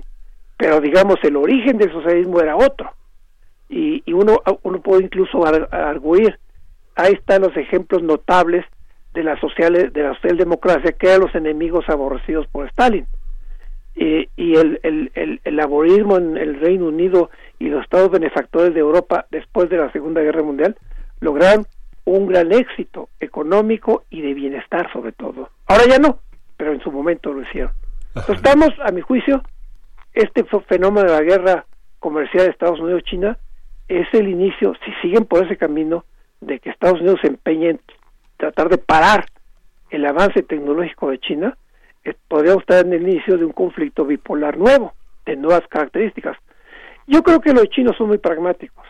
Yo creo que los chinos pueden ir matizando sus cosas, porque, porque a pesar de que Xi Jinping pues, quiere ser más asertiva a China en el mundo, no creo que siguen como, como buen dirigente de muchas experiencias que ha pasado en su país, sabe muy bien que es un error retar a la, a la potencia mayor del mundo a una confrontación directa, sea tecnológica o peor, que, que fuese de carácter militar, no le conviene a China.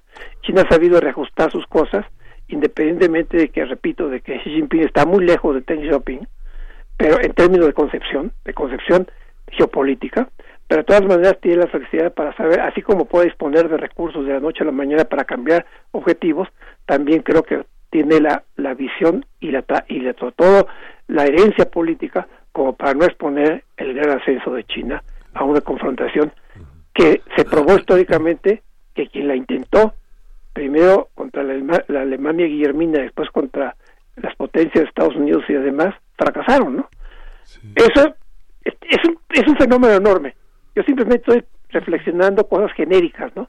Habría que ver cada una de ellas con, cierto detalle. Pero eso vino a, propósito de la pregunta que usted me planteó, los códigos, ¿no? La interpretación. Sí. Claro. Eh, ¿Sí? sí, sí, digo, es muy, muy, muy amplia, mucho más de lo que, es mucho, es mucho, muy amplia su respuesta, mucho más de la pregunta que yo planteé.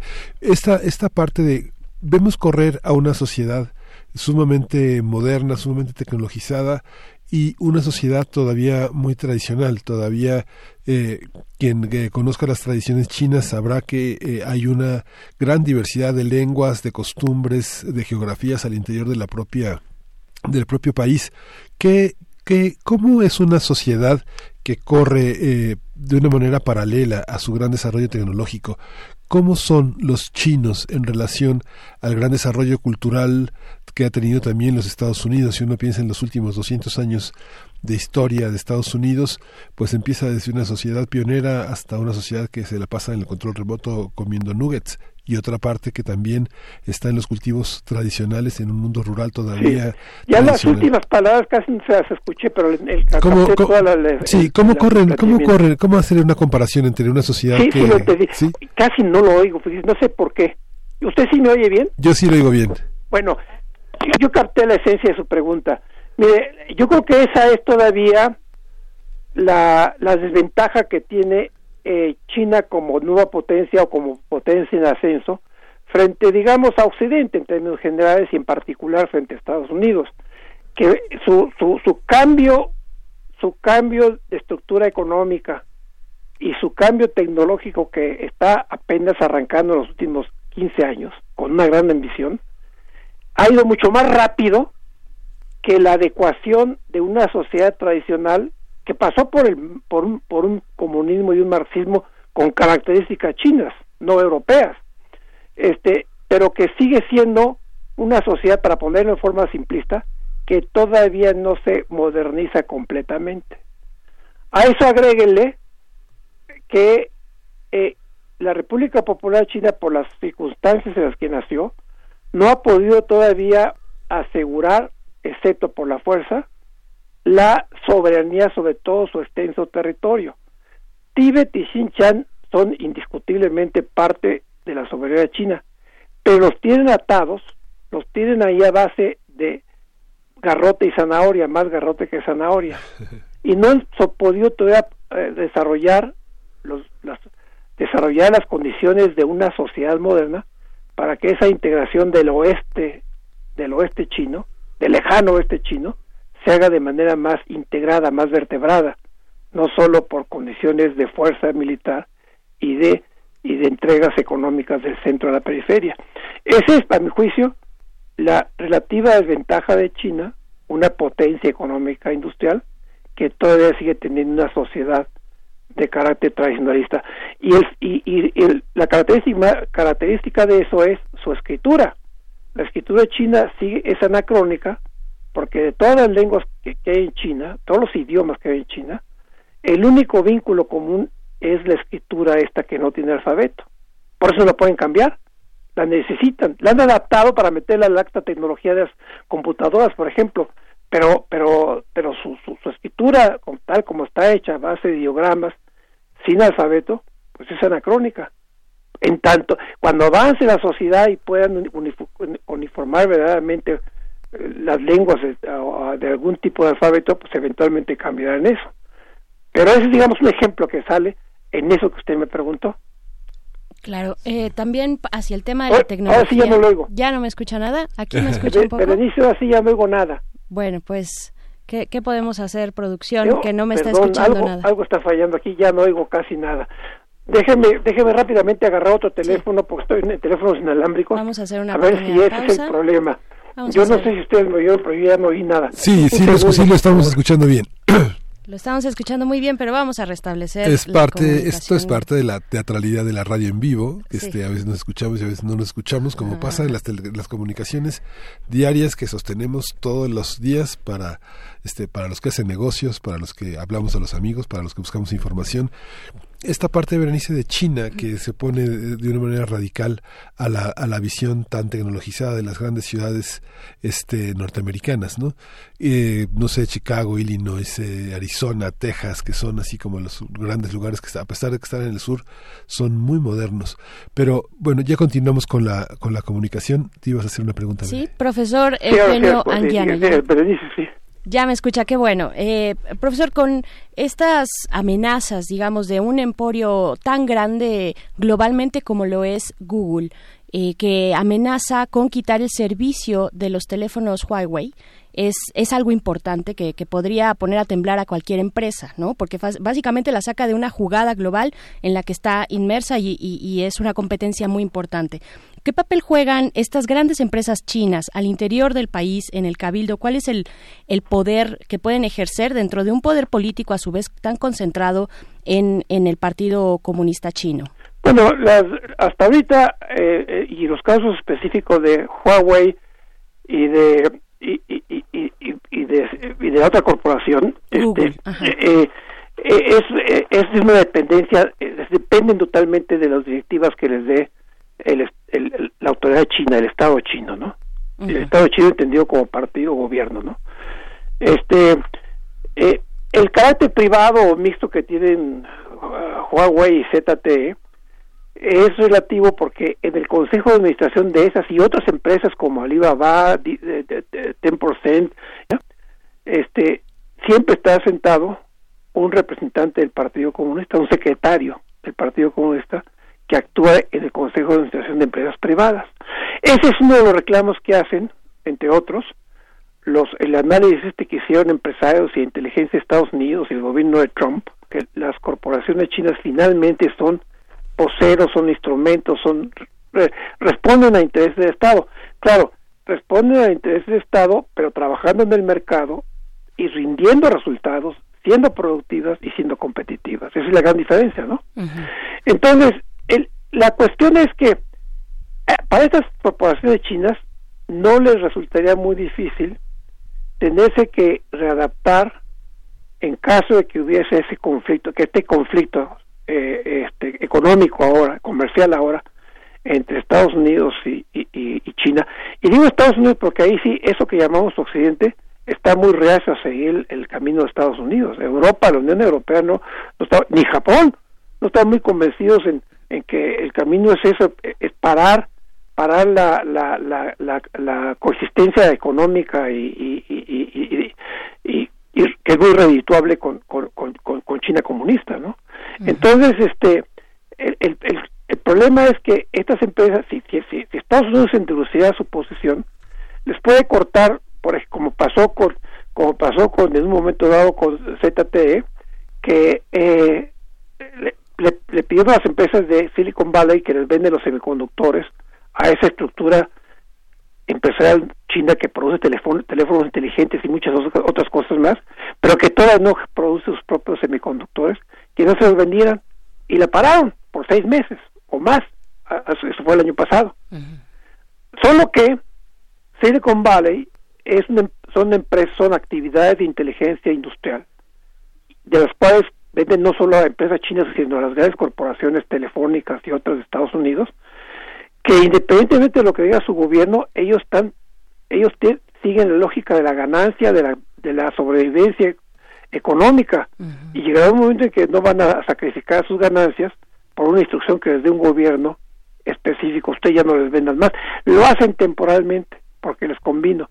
Ese esfuerzo que yo relaté de que citaron a los grandes, a los grandes CEOs de las corporaciones de Estados Unidos, refleja un intento del gobierno de Trump por por, por solidificar la unidad de las empresas de Estados Unidos que de momento pueden responder, sobre todo cuando ven que su poder económico puede ser, este, puede ser eh, afectado por el crecimiento de las empresas chinas.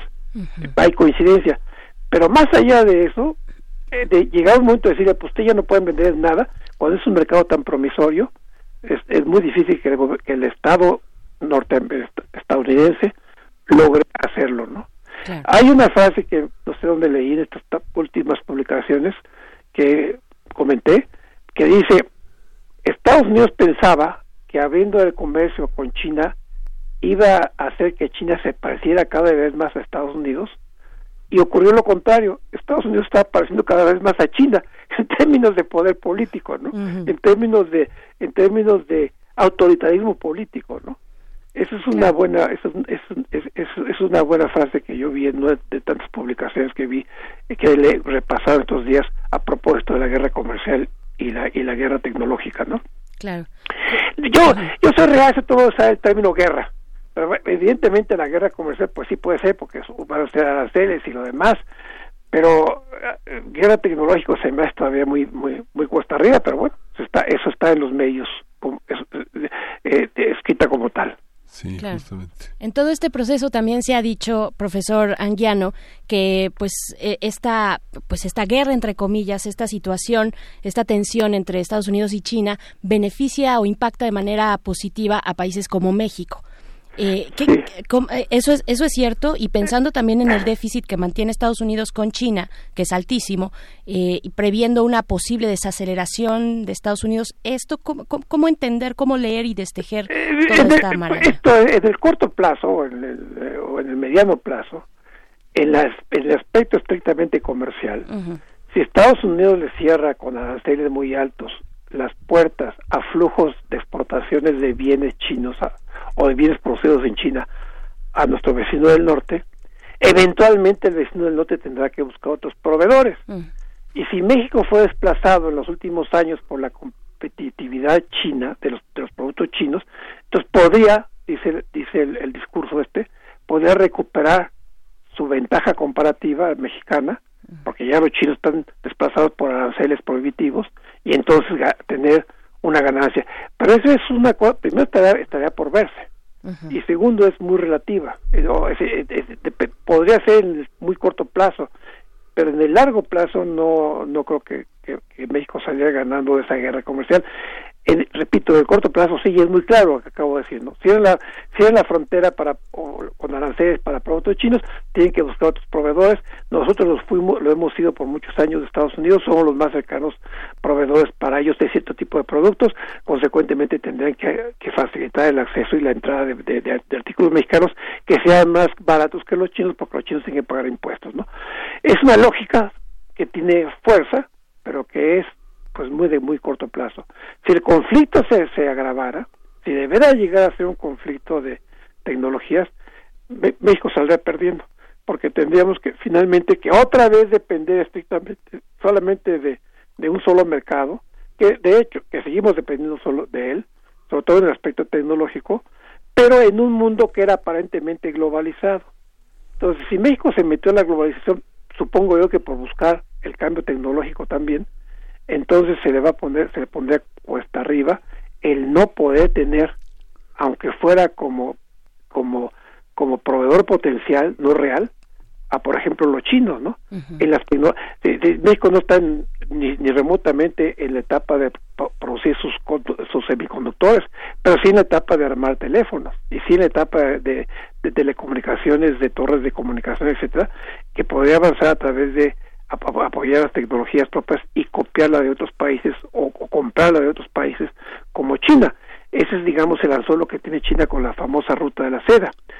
Eh, entonces, eh, una, un conflicto entre agravado entre China y Estados Unidos no nos conviene en el mediano y largo plazo. En el corto plazo nos puede beneficiar. Claro, pensando en esta lógica de guerra fría, donde había países satélite eh, ¿qué, lectura tenemos que hacer de países, por ejemplo, como Cuba en relación con China?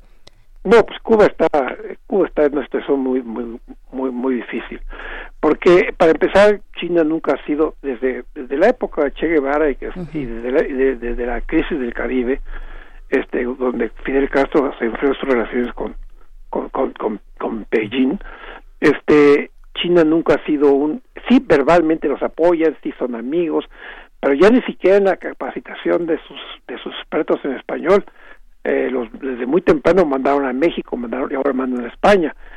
Eh, yo no creo que China se asumiera el compromiso digamos de seguir apoyando a Cuba.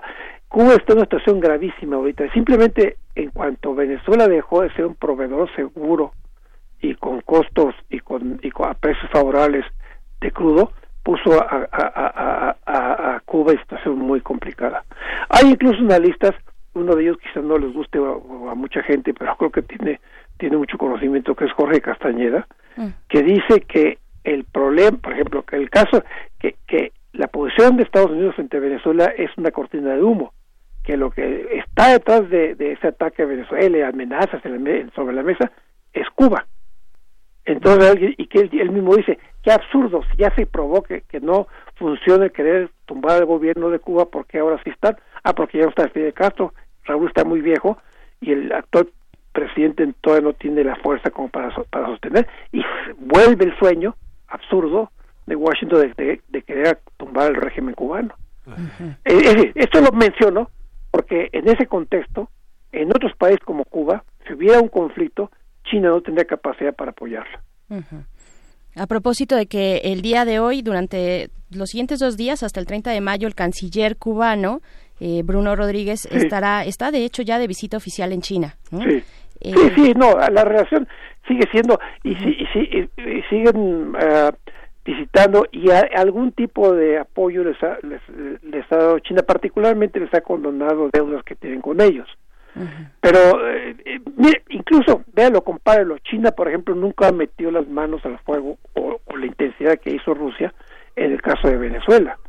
No, eh, lo que yo señalé antes no quiere decir que la relación sino, sino cubana sea mala, sigue siendo de amistad, pero no pero China no tendría la capacidad en caso de que se agravara la situación, que se puede agravar independientemente de la guerra sino-estadounidense, este, en el caso de Cuba, no tiene la capacidad ni creo que tenga la intención geopolítica, porque dice geopolítica, de, de, suministrar a, a, Cuba el, el flujo de, de, ayuda necesario, que básicamente sean energéticos, para que sobreviva esta nueva crisis que se está presentando, ¿no?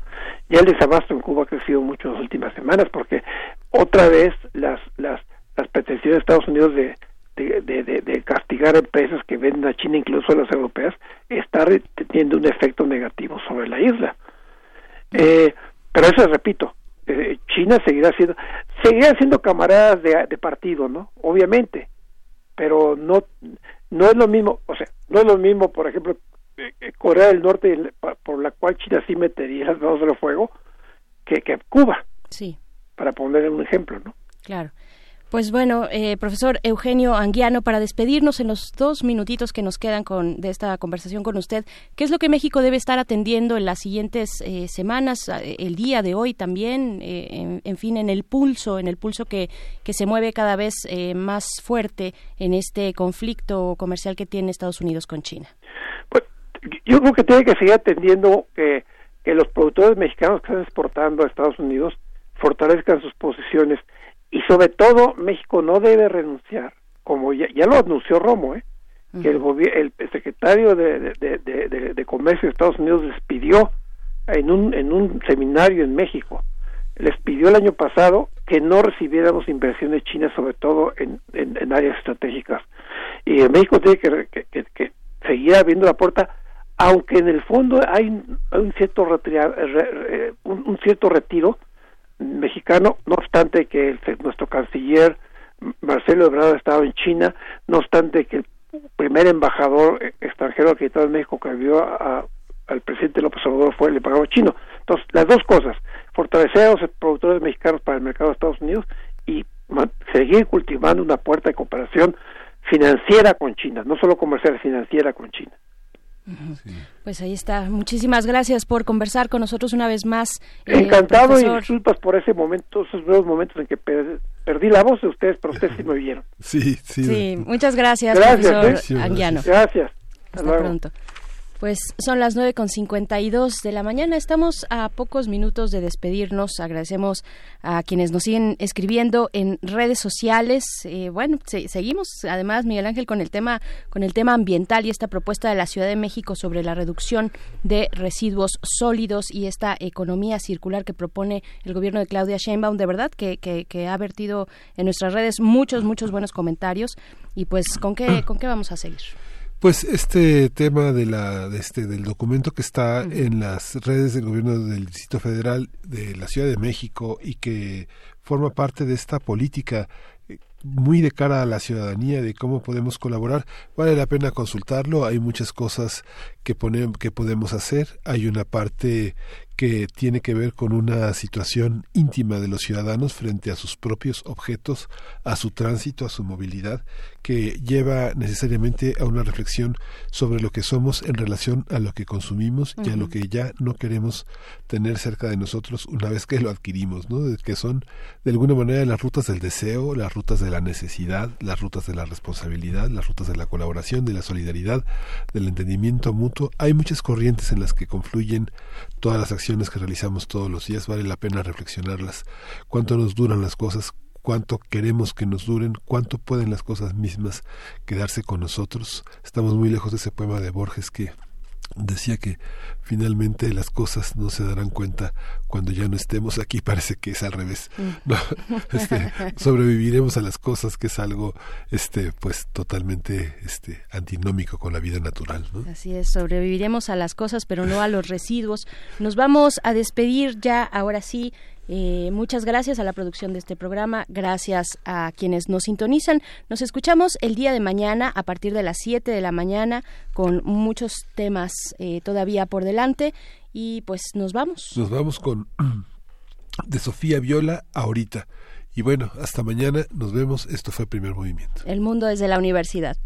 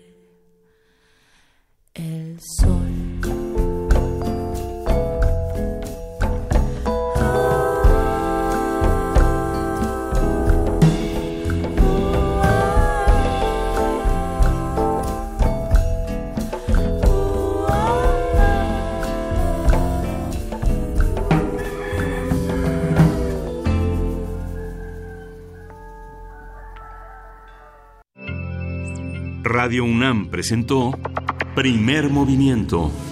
El mundo desde la universidad.